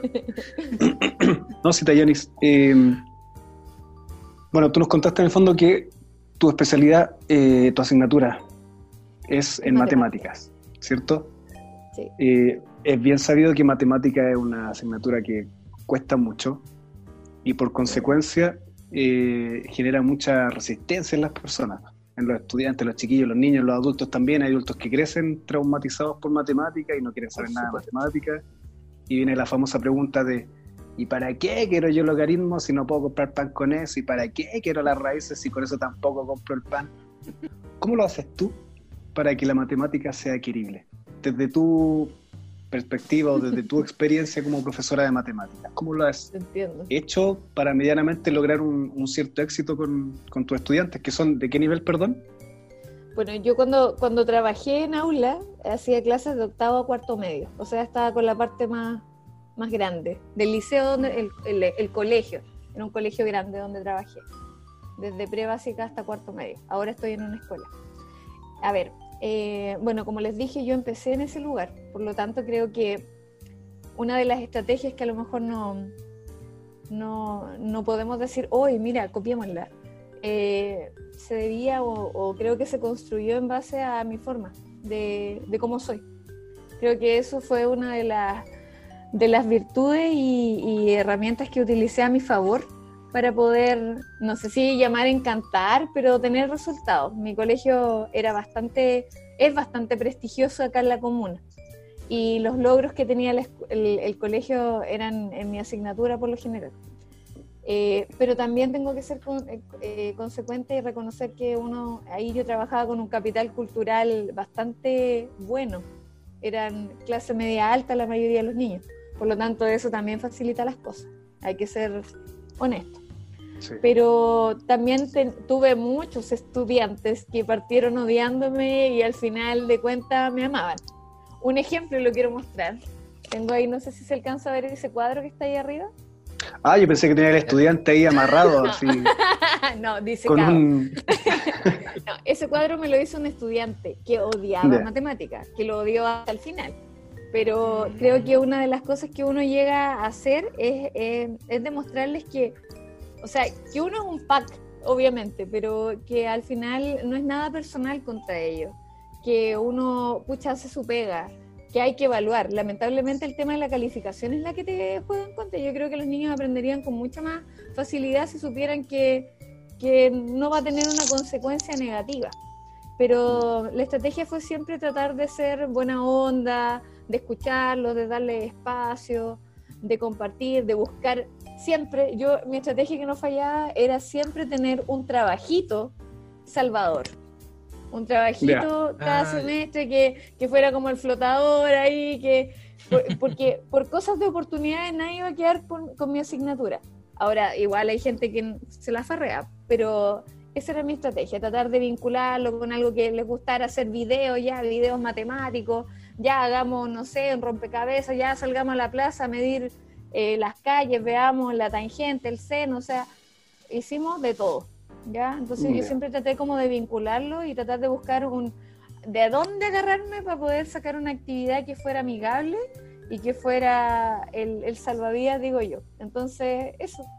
Pero también escuchándolos, también siendo cercana y bueno, eh, entregando mi corazón, yo creo, porque eso se notaba. Bueno, de ese, de ese me quiero tomar porque tú tuviste un fan club. sí. Los Cita Lovers, si no me equivoco. Sí, Cita, Cita Lovers. Sí, pues. Sí. ¿Fan club como profesora de matemática o porque Exacto. hacía otras gracias? No, o sea, también, porque yo soy muy histriónica. siempre, yeah. siempre tuve los papeles protagónicos en el Día del Alumno. Fui, no sé, eh, Timón, fui la malvada reina del cuento de Blancanieves, fui el dinosaurio en, de Toy Story, fui eh, ¿qué otra cosa fui? Ah, el burro de Trek, ¿cachai? O sea, hice el Scooby-Doo papá, ¿cachai? Eh, las cuarenta y tantas frases de los profes también, o sea, siempre muy jugada. Así que mi fan club ahí presente. Sí, ¿viste, amigo? Eso te falta. Yo creo, bueno, es que yo creo Tengo que... mi hashtag, sí. ¿Tienes hashtag? ¿Cuál es tu hashtag? Cita Lovers. Cita Lovers. hashtag Cita Lovers, mira yo creo que, no sé, no sé si a lo mejor puedo estar equivocado. Eh, pero la quiero, quiero tratar de entender si a lo mejor la educación, como te la. O sea, yo alumno, por ejemplo, de octavo básico, de primero medio. No sé, pucha, tengo las dos, las dos contrapartes, tú, Cristian, y tú, eh, Yanni. Que el, el alumno siento como que estoy dando la, eh, bueno, idea, Telenota. el alumno del sur es que tú, Cristian, has hecho clase en el sur. Es no, como nunca. que siente que, me imagino que debe sentir o debe apreciar más la educación, o sea, la, el conocimiento que tú le estás entregando como profesor a que alguien de aquí de, de la zona centro. Por decir, no sé si tú, Jenny, se te ha- Yo creo que tiene que ver con la provincia, quizás, ¿no? No más que sur o norte. ¿Será Es- eso? Es que, no sé, yo, yo conozco gente ¿Colorín? del sur. ah, Pero tú lo estás planteando como una verdad o como una pregunta eso. eh, a lo que puede ser es que me lo confirmen o que no me lo confirmen. Ese es el tema. Chutas. Pucha, no, no ¿cómo he, estás? no he trabajado, no he trabajado en el en, Ya, en- entonces en Santiago, esa, pero, esa pero sí pregunta. conozco amigos y la verdad es que el ambiente es distinto. Pero tiene que ver, yo creo que como ustedes son como más cancheros, son más balsas los cabros, yo creo. Pues acá lo, lo estoy hablando de los estudiantes. Es que, eh, Acá eh, no, acá son cariñosos, amigables, o sea, es lo que son de los que, de, de los que llegan en la mañana, no sé, pues con un quesito, con una, no sé, con algo rico, Te se traen la vaca, te- la, la vaca te la Sí. traen al hombro. la vaca. ¿Quién quiere te invitan a un asado, los papás te invitan a asado y esas cosas, po, Ah, a cumpleaños, así es la gente acá. Sí. Es que igual entiendo, sí, es que donde Colorín se hubiese sido más explícito y al hueso, hubiese fluido más, Sí. pero en el fondo Bueno, interpretaba ahí, eso, que es como que está como la, ah, verdad, que está como la fantasía de que tal vez en el sur es mucho más, no sé si más, la palabra es más fácil, pero que es más menos, al menos, de que va a ser más Yo agradable. creo. Es que la Sí. gente acá en el sur es cariñosa en general. po. Si tú vas a Santiago, vas más al norte, la gente te mira feo si tú saludáis, dais permiso, o sea, te vais para un lado, te vais, no sé. Acá la gente todavía es más cordial, creo yo. Entonces los valores y los principios así como del respeto eh, prevalecen. Pero también a lo mejor en la capital, estoy hablando de Temuco, a lo mejor los cabros igual son pasados para la punta. Si eso igual depende de, de como de la ruralidad o de, lo, de la ciudad, yo creo también. Pues acá igual uno es conocido, entonces como que, no sé, pues yo voy al súper y es como, hola, hola, hola, hola, todo el rato. ¿Cachai?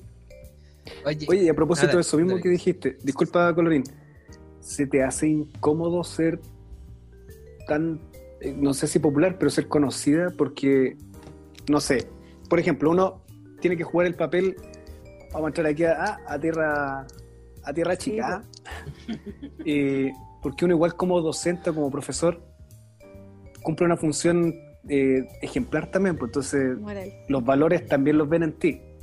No sé si tú fumas, tal vez te fumas tu puchito o te tomas tu cerveza en la, en la plaza, no sé. ¿Te complica eso? la plaza. A ver, voy a, voy a hablar desde, desde la experiencia. Bueno, no fumo, no tengo vicios, la verdad. Pero sí, obviamente comparto con mis amigos o mi pareja, salgo con mis colegas, me tomo algo, pero eso lo he ido moderando. Eh, como dije, aprendí. Creo que uno a porrazo aprende al principio y, y teni- lo tenía como anécdota. Eh. Era de las que salía aquí, po. o sea, yo, yo partí con 24 años acá en Pitrufquén como profe. Y la verdad es que mm, partí haciendo un reemplazo y era, hola cita, ¿cómo estás? Y me descubrieron el, el Facebook y ahí jodí, pues, ¿cachai? Pero Ya. yo igual tengo mi carácter, entonces igual rayaba la cancha, al tiro, al tiro nomás. Pero no, no faltaba que cuando salía así como al pub, ¿cachai? O al, al local, porque son pocos, como que de repente, hola, hola, hola Miss, hola cita. Y tú así como que te acostumbras, tenés que tomártelo con la naturalidad porque Ya. ya tampoco soy una escandalosa. Ya, pero siempre me voy a acordar una vez que iba saliendo de la, del, del pub con una amiga, así muy tarde cerrada, y de repente me gritan, ¡Citayani! ¡Buena, buena! Y yo así, un apoderado, así, y yo, "Ah, ¡Hola, cachorro! Porque así le decía el papá de una alumna. Cachorro, Cachorro, cachorro, tío ya. cachorro, el tío cachorro.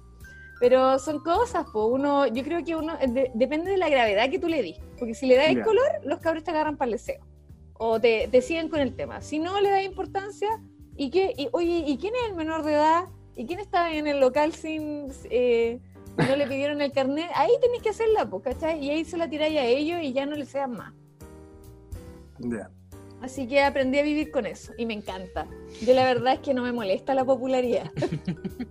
Le sacáis partido. O sea, obvio, podría- obvio, todo el rato. podría haber una futura alcaldesa Cita Yanis. Eh, no, no me gusta el tema político, pero por ejemplo, Ah, bueno, yo no me acuerdo si el, el JP se acuerda, pero mi papá, por ejemplo, es locutor. Ah, sí. Entonces acá, acá igual yo soy muy conocida. Es inevitable, crecí con eso. Ya. Oye, Lo bueno eh, es que tu personalidad no, no, no se o sea, tu personalidad va acompañada con esa, o incluso tal vez eso mismo pudo haberla potenciado para tener. Yo creo, yo creo Sí. que aprendí, sí, hacerle una fortaleza. Oye, mira, eh, para que el Cristian siga aprendiendo de ti, tú llevaste a, a- a tu curso de mm, estos, ¿cómo se llaman? Mate atletas, Ah, las Olimpiadas. la sí. Olimpiada. Es un término súper gringo los mate atletas, si no me equivoco. Los mateatletas, sí, po, Sí. sacado de chicas pesadas. ¿En serio? Sí, po, sí. De- de ¿Cachai? Cuéntanos más o menos de eso, cómo fue, cómo llegaste a eso. Mira, cuando yo estudiaba todavía en la U, eh, con un grupo de amigos, eh, hicimos como el campeonato en, la U. Le ayudábamos al organizador y empezamos a tomar pruebas. Y da la casualidad que, como yo les dije, empecé en este colegio, llegué haciendo un reemplazo y ese, ese colegio iba a competir. Entonces yo de ahí me, me metí con el grupo. Lo que sí mejoré la, la estrategia, empecé como a, a comprometer más a la familia, a los niños que se dieran cuenta que no solamente el tema de capacidades matemáticas era importante, sino que también ser eh, perseverante y, y continuar hasta el final. Y eso fue construyendo un legado. po. Entonces ahora mis mateatletas se creían el cuento. Cuando yo me fui del colegio me decían, pucha, cita, nunca hicimos las chaquetas y la cuestión, o sea, me quedaron muchas cosas pendientes. Pero la verdad es que con los chicos fui a competir a hartas partes ganamos una competencia en Osorno, en un colegio bien popular, el San Mateo. Eh, tuve medallistas nacionales, fuimos igual a las, nacionales, los acompañé. Y así, así que pese a ser un pueblo chiquitito, igual destacábamos siempre. Siempre los Da Vinci estaban ahí en la premiación. Y fue una bonita experiencia. Desde chiquitito los llevaba, desde quinto básico, llevaba un grupo de 50 niños a competir, de quinto a cuarto medio. 50. O sea, cuánta responsabilidad. Muchas. Sí. Gracias a Dios nunca nos pasó nada. Oye, mira. O sea, eh, tú te dedicabas a entrenar campeones, ¿eh? La verdad es que el talento era de ellos. Yo creo que lo que hacía era como el, la- no sé, por el coaching, no, no sé, lo acompañaba el entrenador, así, el, el representante nomás. El, el- la materia gris la tenían ellos. Nunca entrenamos, ¿ah? Nunca entrenamos, solo con las clases. Chita Yanis, ¿quieres hacer una consultita? No, en realidad tú ya nos contaste que te habían pasado un par de anécdotas en el pub, pero queríamos preguntarte por anécdotas dentro del aula. ¿Qué, qué tallas te han pasado? Me imagino que deben ser varias, tallas simpáticas que a ti te hayan dejado ahí un recuerdo. Pero puede ser como aula, pero también fuera del aula con, con los chicos, puede ser, ¿o no? Así como en el patio, bueno, contexto colegio, Sí. punto. Ya, Sí. contexto colegio. Ya, parto con la primera. Ah, ya, No, enumera. tengo varias. No. Eh, bueno, me he caído en la sala. Ya, esa weá me pasó. Porque yo tengo una típica, las mujeres tenemos muchas weas en las carteras. Entonces yo Ya. estaba en una clase, mi cartera en la silla, ¿cachai? Volví a sentarme y se cayó la silla antes que yo. Esa es como la típica que te puede pasar. Pero lo que debo agradecer es que nadie se rió. Todos quedaron como, ¿la profe dónde está? Pero mm, una de las, de las tallas o anécdotas que yo más valoro o cuento fue, no sé si escucharon ustedes que el puente de Petrusquén se cayó. Sí, hace un Sí. año, ¿o no? No, ¿No? tiene que haber sido hace como unos, a ver, eh, 2000, 2016 puede ser, ¿Tanto 2017. pasó? ¿sí? Ya. Tres años puede ser, sí, pues sí, lo hicieron Ya. de nuevo. Oh, Ya. Bueno, yo la verdad es que estaba en clases cuando pasó esto, ¿ya? Y bueno, no sé si es anécdota, pero es una, una talla que a mí me gusta mucho. Entonces estaba en clase y de repente escucho a un alumno que dice, ¡Concha! Y yo así como, a ver, Johnny, ¿por qué dijiste eso? ¿Cómo se te ocurre decir ese garabato? No, pero es que Miss, mire, no, pero no me digas nada, pero Miss, por favor. Y de repente me muestra la, la cuestión. ¡Oh! Y yo quedé así para el hoyo, porque en realidad así como que era impresionante la, la imagen donde estaba botado el puente en Petrusquén, ¿cachai? Ya. Habían hartos memes, entonces cuento corto, eso era como en la tarde. Y yo así como con la desesperación, pues hija de locutor, peri- pseudo periodista, ¿cachai? Ya, y tenía reforzamiento más encima por la mierda, tenía que quedarme hasta las 7 de la tarde. Eso era, no, no podía hacer todo, me escribían mis amigos de otras partes, oye, ¿qué pasó en Pitocán y la bestia?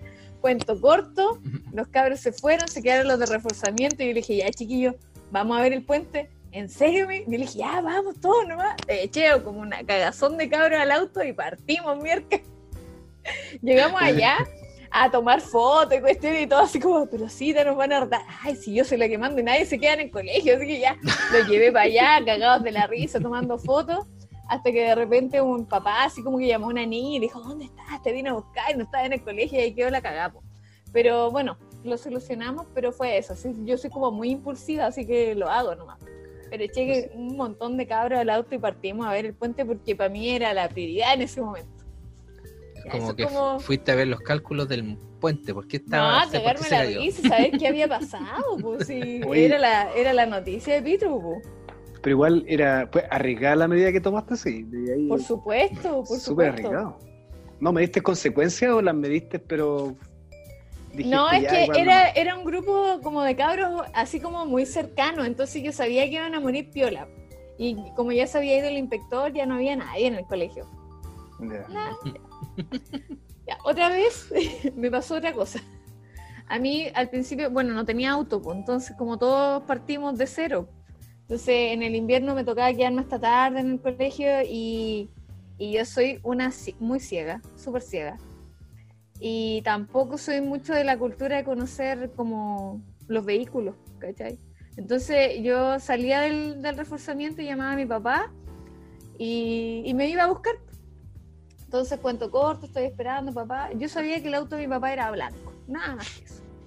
Bueno, entonces de repente así como que yo estaba hablando por teléfono y la cuestión así como puta con otra persona y de repente veo el auto, ay, viene mi papá y la cuestión, pesco la cuestión, abro la puerta, me subo, me siento y no era mi papá, porque era un apoderado, así como, y yo, "Uh, ups, ups, perdón, es que no conozco los autos y me fui. ¿Cachai? Como cosas así, la profe loca. Eso es como las Oh. cosas que me han pasado. Y, y la típica que, que se te sale el garabato con los cabros. También igual me pasó. Y eso, y eso marca, marca un precedente, ¿cachai? Y Espérate, ¿y se te salió por, por rabia o tuviste un, no, o sea, un tuve un impasse. ¿Qué pasó? Lo ¿Ya? que pasa es que, bueno, lo mismo, auto. Fuimos a una muestra con los chiquillos y no teníamos cómo bajar, pues llovía. Así que unos papás me bajaron a unos niños y eché a otros al auto. Y yo estaba recién aprendiendo a manejar, entonces como que todavía estaba como media eh, insegura en algunos aspectos de la conducción. ¿Cachai? En mi autito. Ya, pues entonces tomé como un atajo y me fui por un lugar donde salía siempre un perro. Siempre, siempre, siempre, siempre el perro de miércoles estaba ahí.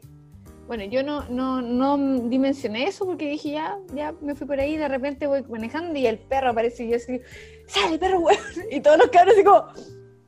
La cita dijo, weón. Y, y ahí fue como, ya, esto no lo pueden decir, pues no, mis, no, no lo vamos a decir. Y que después igual se filtró.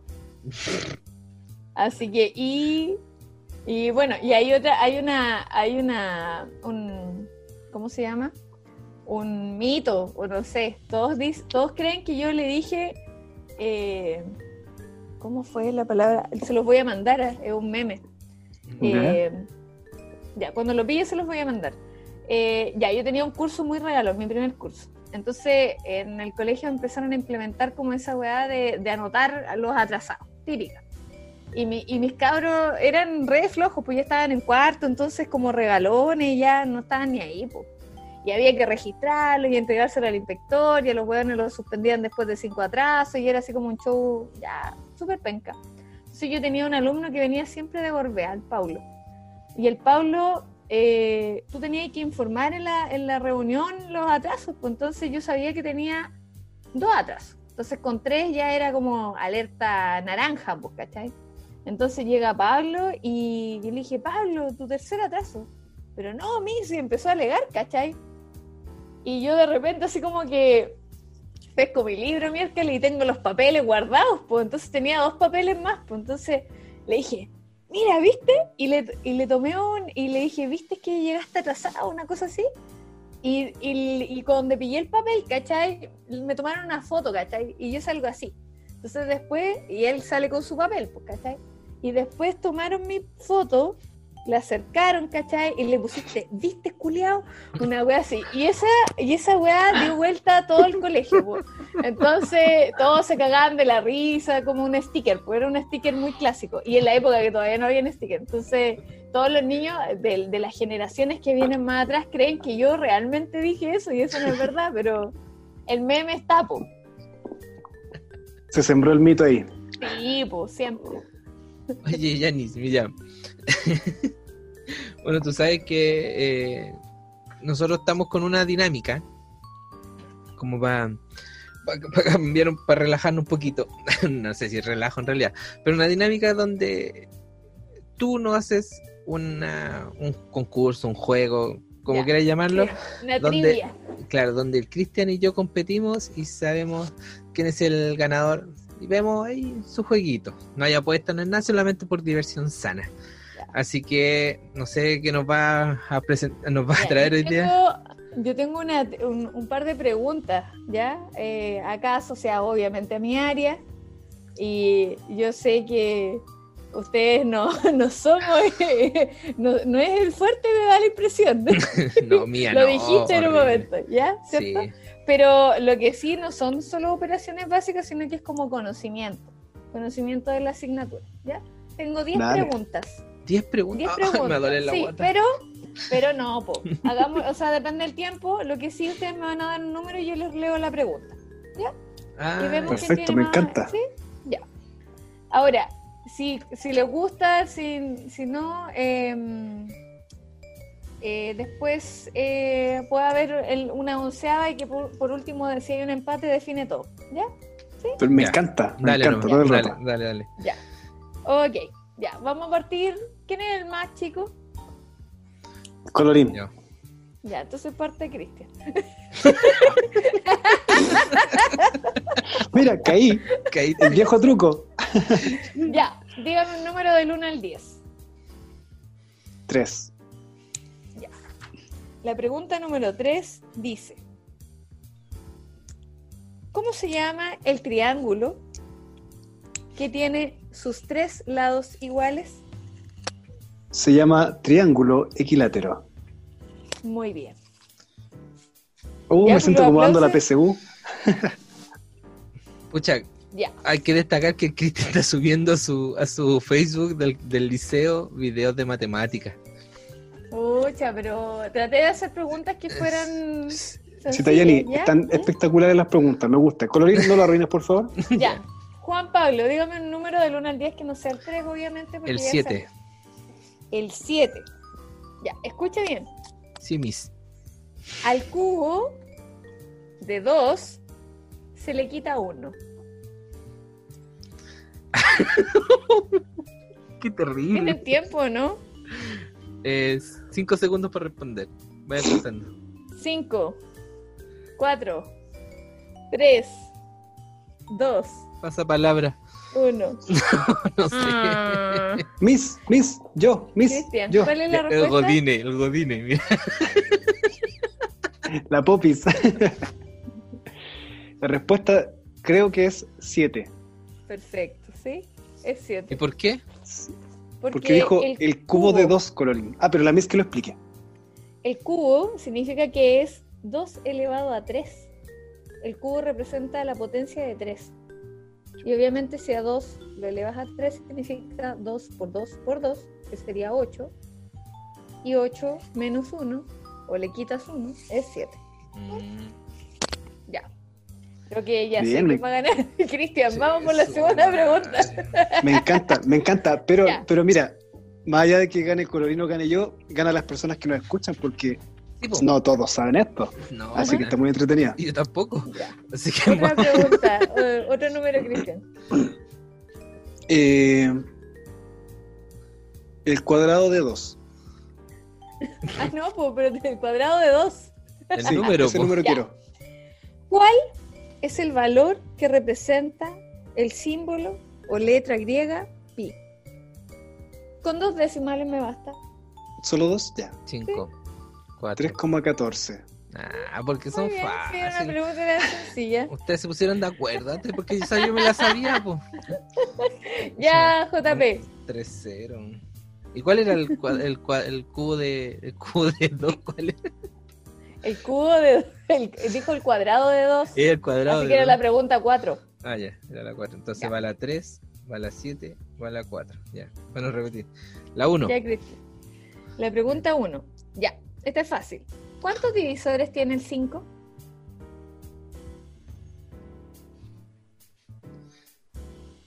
Y me lo pasaron el, el viernes pasado, weón.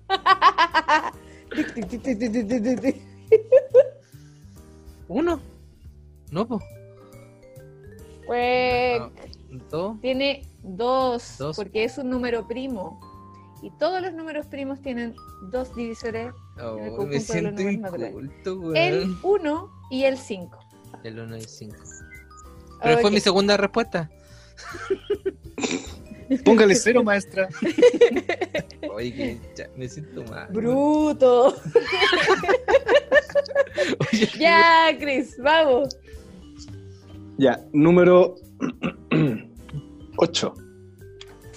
La número 8. Ya, escuche bien. 7 por 8 menos 4. 52. Perfecto. Ay, qué desgraciado el pelado. Colorín, colorín, colorín, colorín. Me ya, Ya. Yo tengo un torpedo, colorín. Se, Ya. se filtró la prueba Vamos. antes, colorín. Vamos con otra pregunta. La 10. Ya. Si decís que es fácil, no te voy a creer. Aquí Ya. tenemos el Ya, típico ya. caso de un estudiante con desesperanza aprendida, con frustración en matemáticas. Sí, ¿Cuál es el mínimo común múltiplo ¿Ya? entre 2 y Ya. 3? Mm. ¿Cinco? ¿Seis? ¿No? Pero no, no, no, pero no, tranquilo, tranquilo, tranquilo. No me digáis, po. Esto puede quedar inculto. Ya, no sé, pierdo. el mínimo común múltiplo. Estaba sacándolo Es- aquí. No, Pues, pero entonces dilo, ¿cuánto, cuánto es? Te esperamos. no, no, no. Yo voy a llamar a la tía Pie que te explique, ¿ya?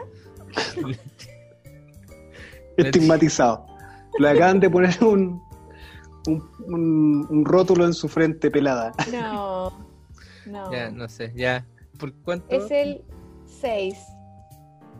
Porque Sí. los dos son primos. Por lo tanto, cuando no hay primos, el mínimo común Uy, que soy weón. O sea, de pero lo había sacado, pues, 2 por 3 era 6. Lo sumé en vez de multiplicarlo. Claro. Pero la Pero hice, sí lo mejor- tenía hecho. Pero ¿sabes qué? A lo mejor te pones nervioso. Sí, Yo creo que es eso. es porque me va mal en la matemática. No, no te va mal, solo tienes que tomarte más tiempo. Y como pensar tres años. Ah, ya. ya. Falta respeto con la maestra y la maestra que te está dando una lección. Ya, Ya, Cristian, vamos por otra pregunta. Eh, hoy ya nos quedan, ¿cuántos? ¿Dos? ¿Dos nomás? po? Ujú. Ya. En honor a eso, elijo el número dos. El 2. ya. ¿A qué conjunto pertenece el número pi? Eh, ¿Números racionales? Ah, ¿Cuánto? ¿Falta? ¿Números racionales? Ya. La verdad Falta. es que es incorrecta. Al conjunto de los números irracionales. irracionales. ¡Oh, verdad! Oh. Porque no es divisible. No solo por eso, porque no es exacto. Acuérdate que es No es infinito. exacto. No es Sí, infinito. Ahí están las raíces también. esa no se puede transformar en fracción. Por supuesto. Los racionales sí se pueden escribir en forma de fracción. Justo Oh, subiste un video de las operaciones fraccionales. Gracias, maestra. Cállate, estúpido. Ya, señor. Ah, eh, ya. Quedaba el 5, ¿no? La 5. eh, Villanueva. sí, la pregunta Villanueva a la cinco. pizarra. Ah, no, Ya. yo soy el que me sentaba atrás. Villanueva a amigo. la pizarra. Amigo, yo soy La número, la número 5 dice así. ¿Cuántos números primos hay entre el 1 y el 20? ¿Cuántos números primos hay entre el 1 y el 20? puede anotarlo si quiere. De partida.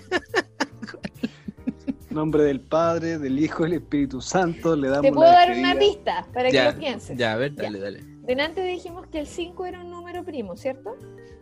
¿Sí? Yo dije eso, porque tiene solo dos divisores. Solo dos. El 1 y el 5. O sea, el 1 y sí mismo. El mismo número. Entonces piensa en que son puros números que tienen solo dos divisores. El 1 y el mismo. Por ejemplo, el 5. Mm, interesante. Estoy escribiendo. Villanueva, conteste. Oiga, puede decirle a Carrasco que se calle. Ya, vamos a hacer la prueba de dos y Cristian te va a tocar con Juan Pablo, así que Ya paso. No es el 5. Sería. ya. ¿Qué otro primo hay? Ya, dime otro número, dime dos números primos más y te la doy buena. Eh, No creo que ¿Qué sea el otro 10. número primo? No, porque. El 10. El 10 ¿eh? El 10 tiene, mira, el 10 se puede dividir por 1, por 2, por 5 y por 10. Tiene más de dos divisores. Así que el 10... Póngale no es. cero, maestra. No sé. No sé. Mami. Mami, deja llamar a mi mamá. Amigo, son 8. Pero hay Ocho. algo importante que me gustaría que, que recordaras siempre. ¿Ya? ¿Ya? Te Dale, voy a te decir escucho. que el único número primo par es el 2.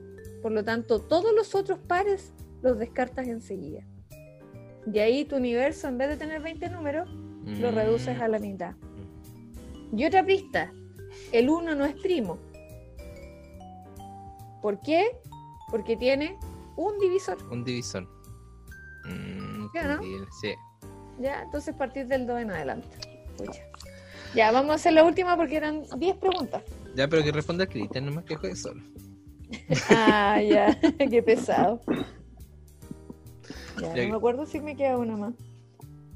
No, no, ya estamos bien. Sí, con eso ¿Cómo? ya. ¿Y la nueve? La... ¿Y la nueve? ¿Hubo una nueve? Es no? que eran, que eran fáciles, po. Sí, sí, estaban fáciles o no, Colorín. Sí. Sí, súper fácil. Voy a poner una difícil, Cristian. Ah, ya. ¿Cómo se ya. calcula o con cuál es la fórmula para calcular las ecuaciones cuadráticas? Ah, ¿te la, la fórmula de las ecuaciones cuadráticas o no? Ecuaciones cuadráticas. Ah, Sí, esa. la fórmula. La fórmula. Sí, para sacarla. Porque se puede hacer de varias maneras, pero yo te estoy pidiendo si te acuerdas de cuál es la fórmula. Ya. AX cuadrado más BX más C es igual a. Oh, me falta algo ahí. Oh, no me acuerdo. Pero esa es como la fórmula general, ¿o no? Claro, esa es la representación, esa es la notación, por decirlo así, de cómo Sí. se escribe una, una ecuación cuadrática. Pero yo te pedía cuál era la fórmula que te daba la solución, la- o las dos Xitas que habían. Pero Ah. eh, por lo menos partiendo bien, estamos bien. Yo no sé de Es igual a cero, por si acaso, ¿ah? AX cuadrado más BX más C igual a cero siempre. Igual a cero, sí. Conocimiento general, JP. Esto no Básico. se- Matemática básica. Básico, básico. Esto Sale en cualquier parte tú lo encontrás. Ah, pero la fórmula Sí. para resolver una ecuación cuadrática. Oh, no, ahí me mató. Maestra, me mató maestra. Es que yo me acuerdo de una, pero que es más compleja, parece. No sé Sí, si estamos po. hablando de la misma. A ver, Que es como. es- ah, no, no me acuerdo en realidad, pero es que era. Ah, eh, menos B. Muy bien. eh, chuta la wea. Perdón. Eh, más menos. Bien. eh, así como 2B, parece, no me acuerdo. La raíz, La raíz de 4AC ya por ahí va bien. Partido falta por. algo. Ah, eso. La raíz de 4AC. Me falta algo ¿Ya? dentro de la raíz, ¿o ¿no? Sí, adentro de la raíz te falta algo. Ay, no me acuerdo. No me acuerdo. B Eh, cuadrado y- menos 4AC. Ah, B cuadrado menos 4C partido por eh, 2A, si no me equivoco. Bien, oye, bien, Míralo, bien, bien, bien, míralo. bien, bien. Tengo lo Tiraste, mío. tiraste Dato para arriba todo el curioso. concurso. Yo le decía a mis niños que siempre, tatúensela, por favor, les va a salvar la vida. Sí. Tatuense. Pero maestra, si voy a comprar el pan, no voy a usar eso. Espero les haya gust- gustado esta ronda de preguntas matemáticas porque creo Sí, que les puede buena. servir. Sí, Una cita de Yanis. Bueno, sabemos que ya es tarde, tiene que descansar, el colorín tiene prueba mañana. eh, yo no tengo nada que hacer según el colorín, así que a mí me da lo mismo, pero según el colorín. Eh, Yanis, queríamos hacerle una pregunta que seguramente va a calar muy hondo en su corazón. ¿Ya? ¿Cuál es la huella que usted espera dejar o que cree que dejan en los niños con los que le ha tocado eh, generar este vínculo de profesor-alumno? A ver, eh, voy a hablar desde, eh, repito, de la experiencia del lugar donde trabajé. Yo creo que mi... No sé si, no, yo creo que sí es huella o, enseñanza o, o historia de vida. Yo creo que una de las cosas que me diferenciaba eh, de estar allá era que yo soy una persona común y corriente de clase media y conocer un contexto donde había bastante privilegio eh, siempre me hizo llevar o aterrizar muchas de las ideas que ellos tenían, porque me pillaba con mucho papá conservador, de, de algunas orientaciones obviamente muy marcadas. Por lo tanto, aquellos temas que a veces socialmente estaban ocurriendo y no me podía hacer la loca, eh, los tocaba, pero obviamente siempre con cuidado, para resguardar también mi trabajo. Yo creo que la huella que yo espero haber dejado a los chicos es haber dejado un precedente de que fueran personas reflexivas, personas humanas, cercanas, y, y que se pusieran en el lugar del otro. Y que no, porque muchos de ellos van a ocupar lugares privilegiados. Van a ser abogados, van a ser médicos, van quizás algún político, quizás personas que van a estar del otro lado decidiendo cosas importantes para el pueblo. Por lo tanto, creo que mi esperanza está en haber dejado huella y que ellos, cuando estén ahí arriba, mirándonos, se acuerden de que tuvieron una profesora que siempre habló de la, de la igualdad y de, de condiciones y también valorar al otro por lo que es y no por lo que tiene. Creo que eso es la esperanza que yo tengo. Bonitas Eh, palabras, ¿no, Colorín? sí. Oye, eh, ya eh, tienes como... mm, ¿Cuántas generaciones has sacado Uh. o sacaste en ese, en ese tiempo que estuviste en ese colegio? Eh, estuve 10 años, por lo tanto saqué del 2010, pues sí, la- primera generación le hice clase a cuarto. y, Saqué 10 y- generaciones. y de ahí hay algún profesional? Uh, sí, harto. Todo. harto. Sí, ¿En la 10 años? po. En 10 años ya tengo médicos, tengo odontólogos, abogados, veterinarios, sí. Y tengo hay otros que, por ejemplo, típica, el, el- mis estudiantes que, mm, que terminaron ahora, en- tengo dos que entraron a medicina, pues yo no me escribo mis, acuérdese que tiene eh, médico gratis cuando salga y esas Mm. cosas que son bonitas, no, sí, sí. Muy orgullosa de, de lo que se pudo hacer. Mira, bien. Se te nota que, que tienes mucha pasión por lo que haces tú. Es que en realidad, se te nota en realidad que tú, persona, Yanis, eres muy apasionada en realidad con todo lo que tú haces. Eso. Mi pololo me, me- me- el otro día conversábamos sobre eso, o sea, eh, este a lo mejor se escapa del tema. A mí me dolió mucho irme del lugar donde yo trabajaba por las oportunidades. A mí se me presentó esto y tuve que dejarlo por los niños, por todo. Pero el lugar donde yo estaba nunca me iba a presentar aquí, nunca me lo iba a dar. Eh, Entonces, eh, hay mucha gente que nos ha dicho que el colegio no es lo mismo. Mm. Y, y la verdad es que es, no, no sé, pues para los niños es fuerte que en la licenciatura no vaya a estar, ¿cachai? Que en los actos no vaya a estar porque, porque tú hacías las cosas de corazón, pues, ¿cachai? Y los niños te lo transmiten. Ahora no digo que todos, ¿cachai? Porque tampoco fui, eh, no sé, pues monedita de oro para caerles bien a todo el mundo, ¿cachai? Pero los niños que con los que yo por lo menos tengo contacto, sí, pues. Y las familias también, entonces yo veo mi curso que dejé y me da mucha pena porque siento que, que no es lo mismo. ¿Cachai? Porque yo lo hacía con amor. A mí no me... No me, bueno, ahora me, cambié obviamente por Lucas y, lo reconozco, si no voy a decir, oye, pero, lamentablemente tuvo que pasar eso y, y siento que no nos valoraron, que no valoraron nuestro trabajo los, los jefes y no se la jugaron porque quizás podrían haber hecho algo más, creo yo. Mm. Bueno, pues, con esas palabras al cierre, vamos, vamos concluyendo ya la conversación. Nuevamente fue un agrado conversar contigo. Es Cristian No. en off me lo recordó y dijo es inevitable no extenderse una conversación con, con la cita Yani.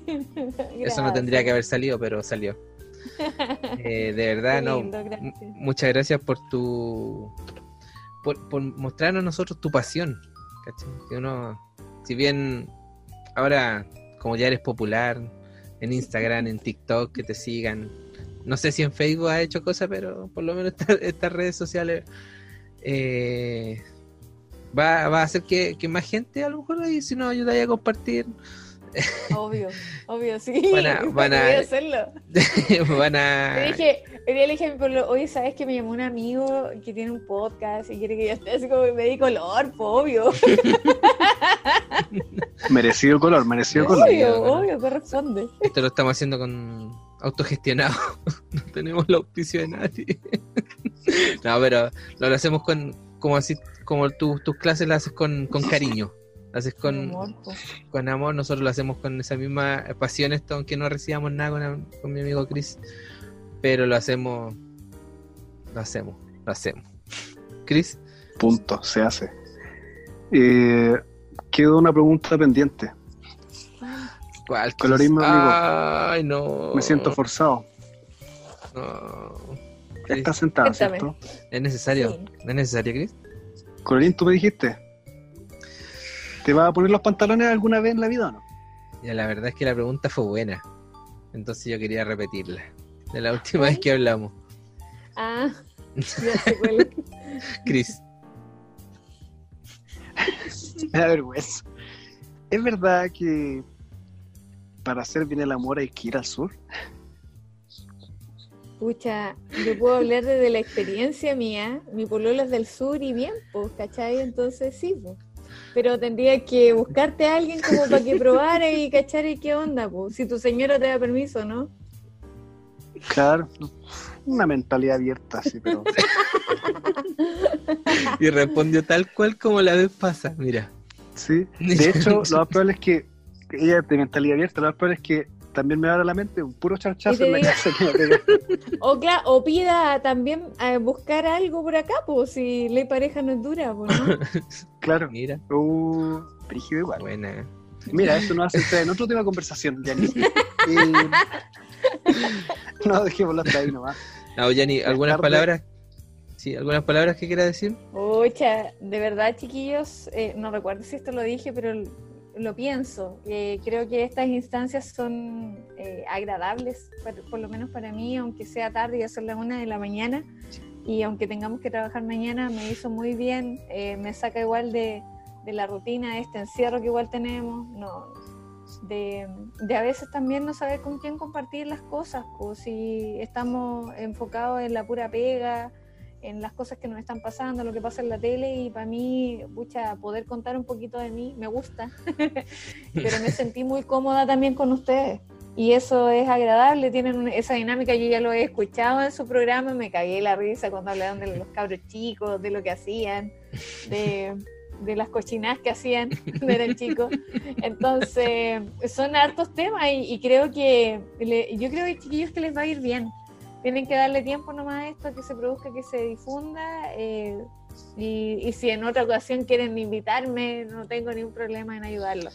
Siempre va a haber volun- voluntad. Y como les dije también, si alguna vez vienen al sur, de verdad, acá hay un lugar donde pueden llegar, si necesitan algo, ahí vamos a estar. Ya sea en el área de matemática, o preguntar cualquier cosa, o por último conversar, porque la buena onda está.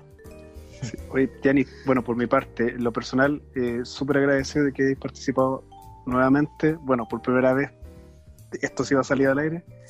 Eh, la pasamos súper bien, ¿no? Sí. Fue muy entretenido. Esto fue un, fue un verdadero carrete esto. Así faltó su piscolita, su, cosita. Su- su un, día, un día una chelita, ahí nos reímos más. En, en off, en off, eso va a ser en off. En off, claro, y ya nos relajamos ya. Muy bien. Así que no, por mi parte, muy agradecido de tu presencia, de tu nos honras con tu presencia, porque de verdad que fue súper grato. Eh, gracias por el concurso, igual que planificaste ahí, la pasamos súper bien. Y no, este se viene capitulón de los buenos, va a ser este, de los buenos. Ay, buena. Buena, Sí. buena. Nada más, pues. Cerramos. Ah, y con. Démosle un aplauso. Gracias. Y les muestro mi gracia, ¿no? Porque no lo voy a alcanzar a hacer, pero un, re- un regalo para ustedes, ¿ya? A ver. Ya, pues. Qué regalo. Miren, Ah, origami. Yo hago origami igual. Yo pensé Oye. que iba a decir, yo pensé que por el amarillo iba a decir, di un número. uy, No, No, se me no, pasó un, por la un mente. poto, un poto, ¿cómo se llama eso? El poto gallina. Foto de gallina, claro. No, es un, miren, este es para ponerlo como en los cuadernos, ¿cachai? Entonces, yo con mi- en mi primera clase con los niños, no sé, pues una hoja de cuaderno te lo ponía ahí y queda como un marcador, ¿cachai? Y ellos hacen Ah. cositas y todo. Y también ahí está la clásica grulla que también la sé hacer, así que no hubo tiempo, pero ahí la grulla para ustedes. Eh, está bueno, está bueno, está bueno. No, pues. ya. Ahí, muchas Oye, un gracias. pantallazo para subirlo. ¿Quién lo toma y me lo manda? Eh, ya. Colorín, Ah, va. Ya, listo. Lo saqué. Ya pues, Ya. un besito chiquillos para ustedes, que estén muy bien. Gracias a ti. Un gusto, son amigos, de verdad. Gracias. sí, la pasamos súper bien. Chao. Chao. Y ya pues amigos y amigas de Estamos de Revuelta, aquí estuvo este capítulo dedicado a la educación, a la, a la gente que se saca la cresta también en, en esta área tan importante culturalmente como es la educación de, de todas las personas. Colorín, ¿qué te pareció el capítulo de hoy? Eh, me pareció bueno, me pareció entretenido y me pareció humillante para mí, amigo. Porque está claro que, ¿sabéis que ya estoy dudando de que hagamos más dinámica? Porque el único que ¿Por sale qué? perdiendo soy yo. En el capítulo pasado también, deja- con la enfermera, con la Romy, también pasó lo mismo. Así que no, yo creo que deberíamos dejar de hacer dinámica o dinámicas donde yo sé que yo las voy a preparar para que esté a favor mía. Ya, te voy a decir algo colorado. Tú tienes dos opciones. O te preparas o traes, eh, traes pañuelos, porque ya basta de, de la mediocridad, pues colorín.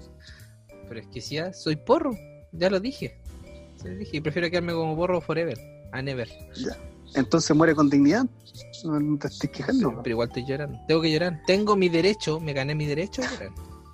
Sí, está bien. Ya, pues. Bueno, Colorado, un saludo a alguien. A las dos invitadas que tuvimos, a Pamela y a la, a la cita Yani. Así que ya saben, en Twitter, eh, hashtag citalovers. Y a la, a la Pamela era verla en YouTube si la encuentran por ahí. No me acuerdo el nombre, pero La biblioteca del gato parece que era. Ya, la biblioteca del gato ahí la pueden, la pueden ver en, en YouTube. Y nada, para agradecer, seguir agradeciendo a la gente que nos sigue escuchando, nos sigue dando ahí el play y síganos en Instagram. Nada más, con eso termino mi participación. Muchas gracias, Callero. Chao. Ya, pues. Ya lo escucharon. Está todo dicho. Nada más que agregar. Muchas gracias. Sigan escuchándonos. Síganos. Síganos. Reprobado. Sigan, síganos en Instagram. Y eso. Muchas gracias por su escucha. Saludos a todos. Goodbye. Chao, chao.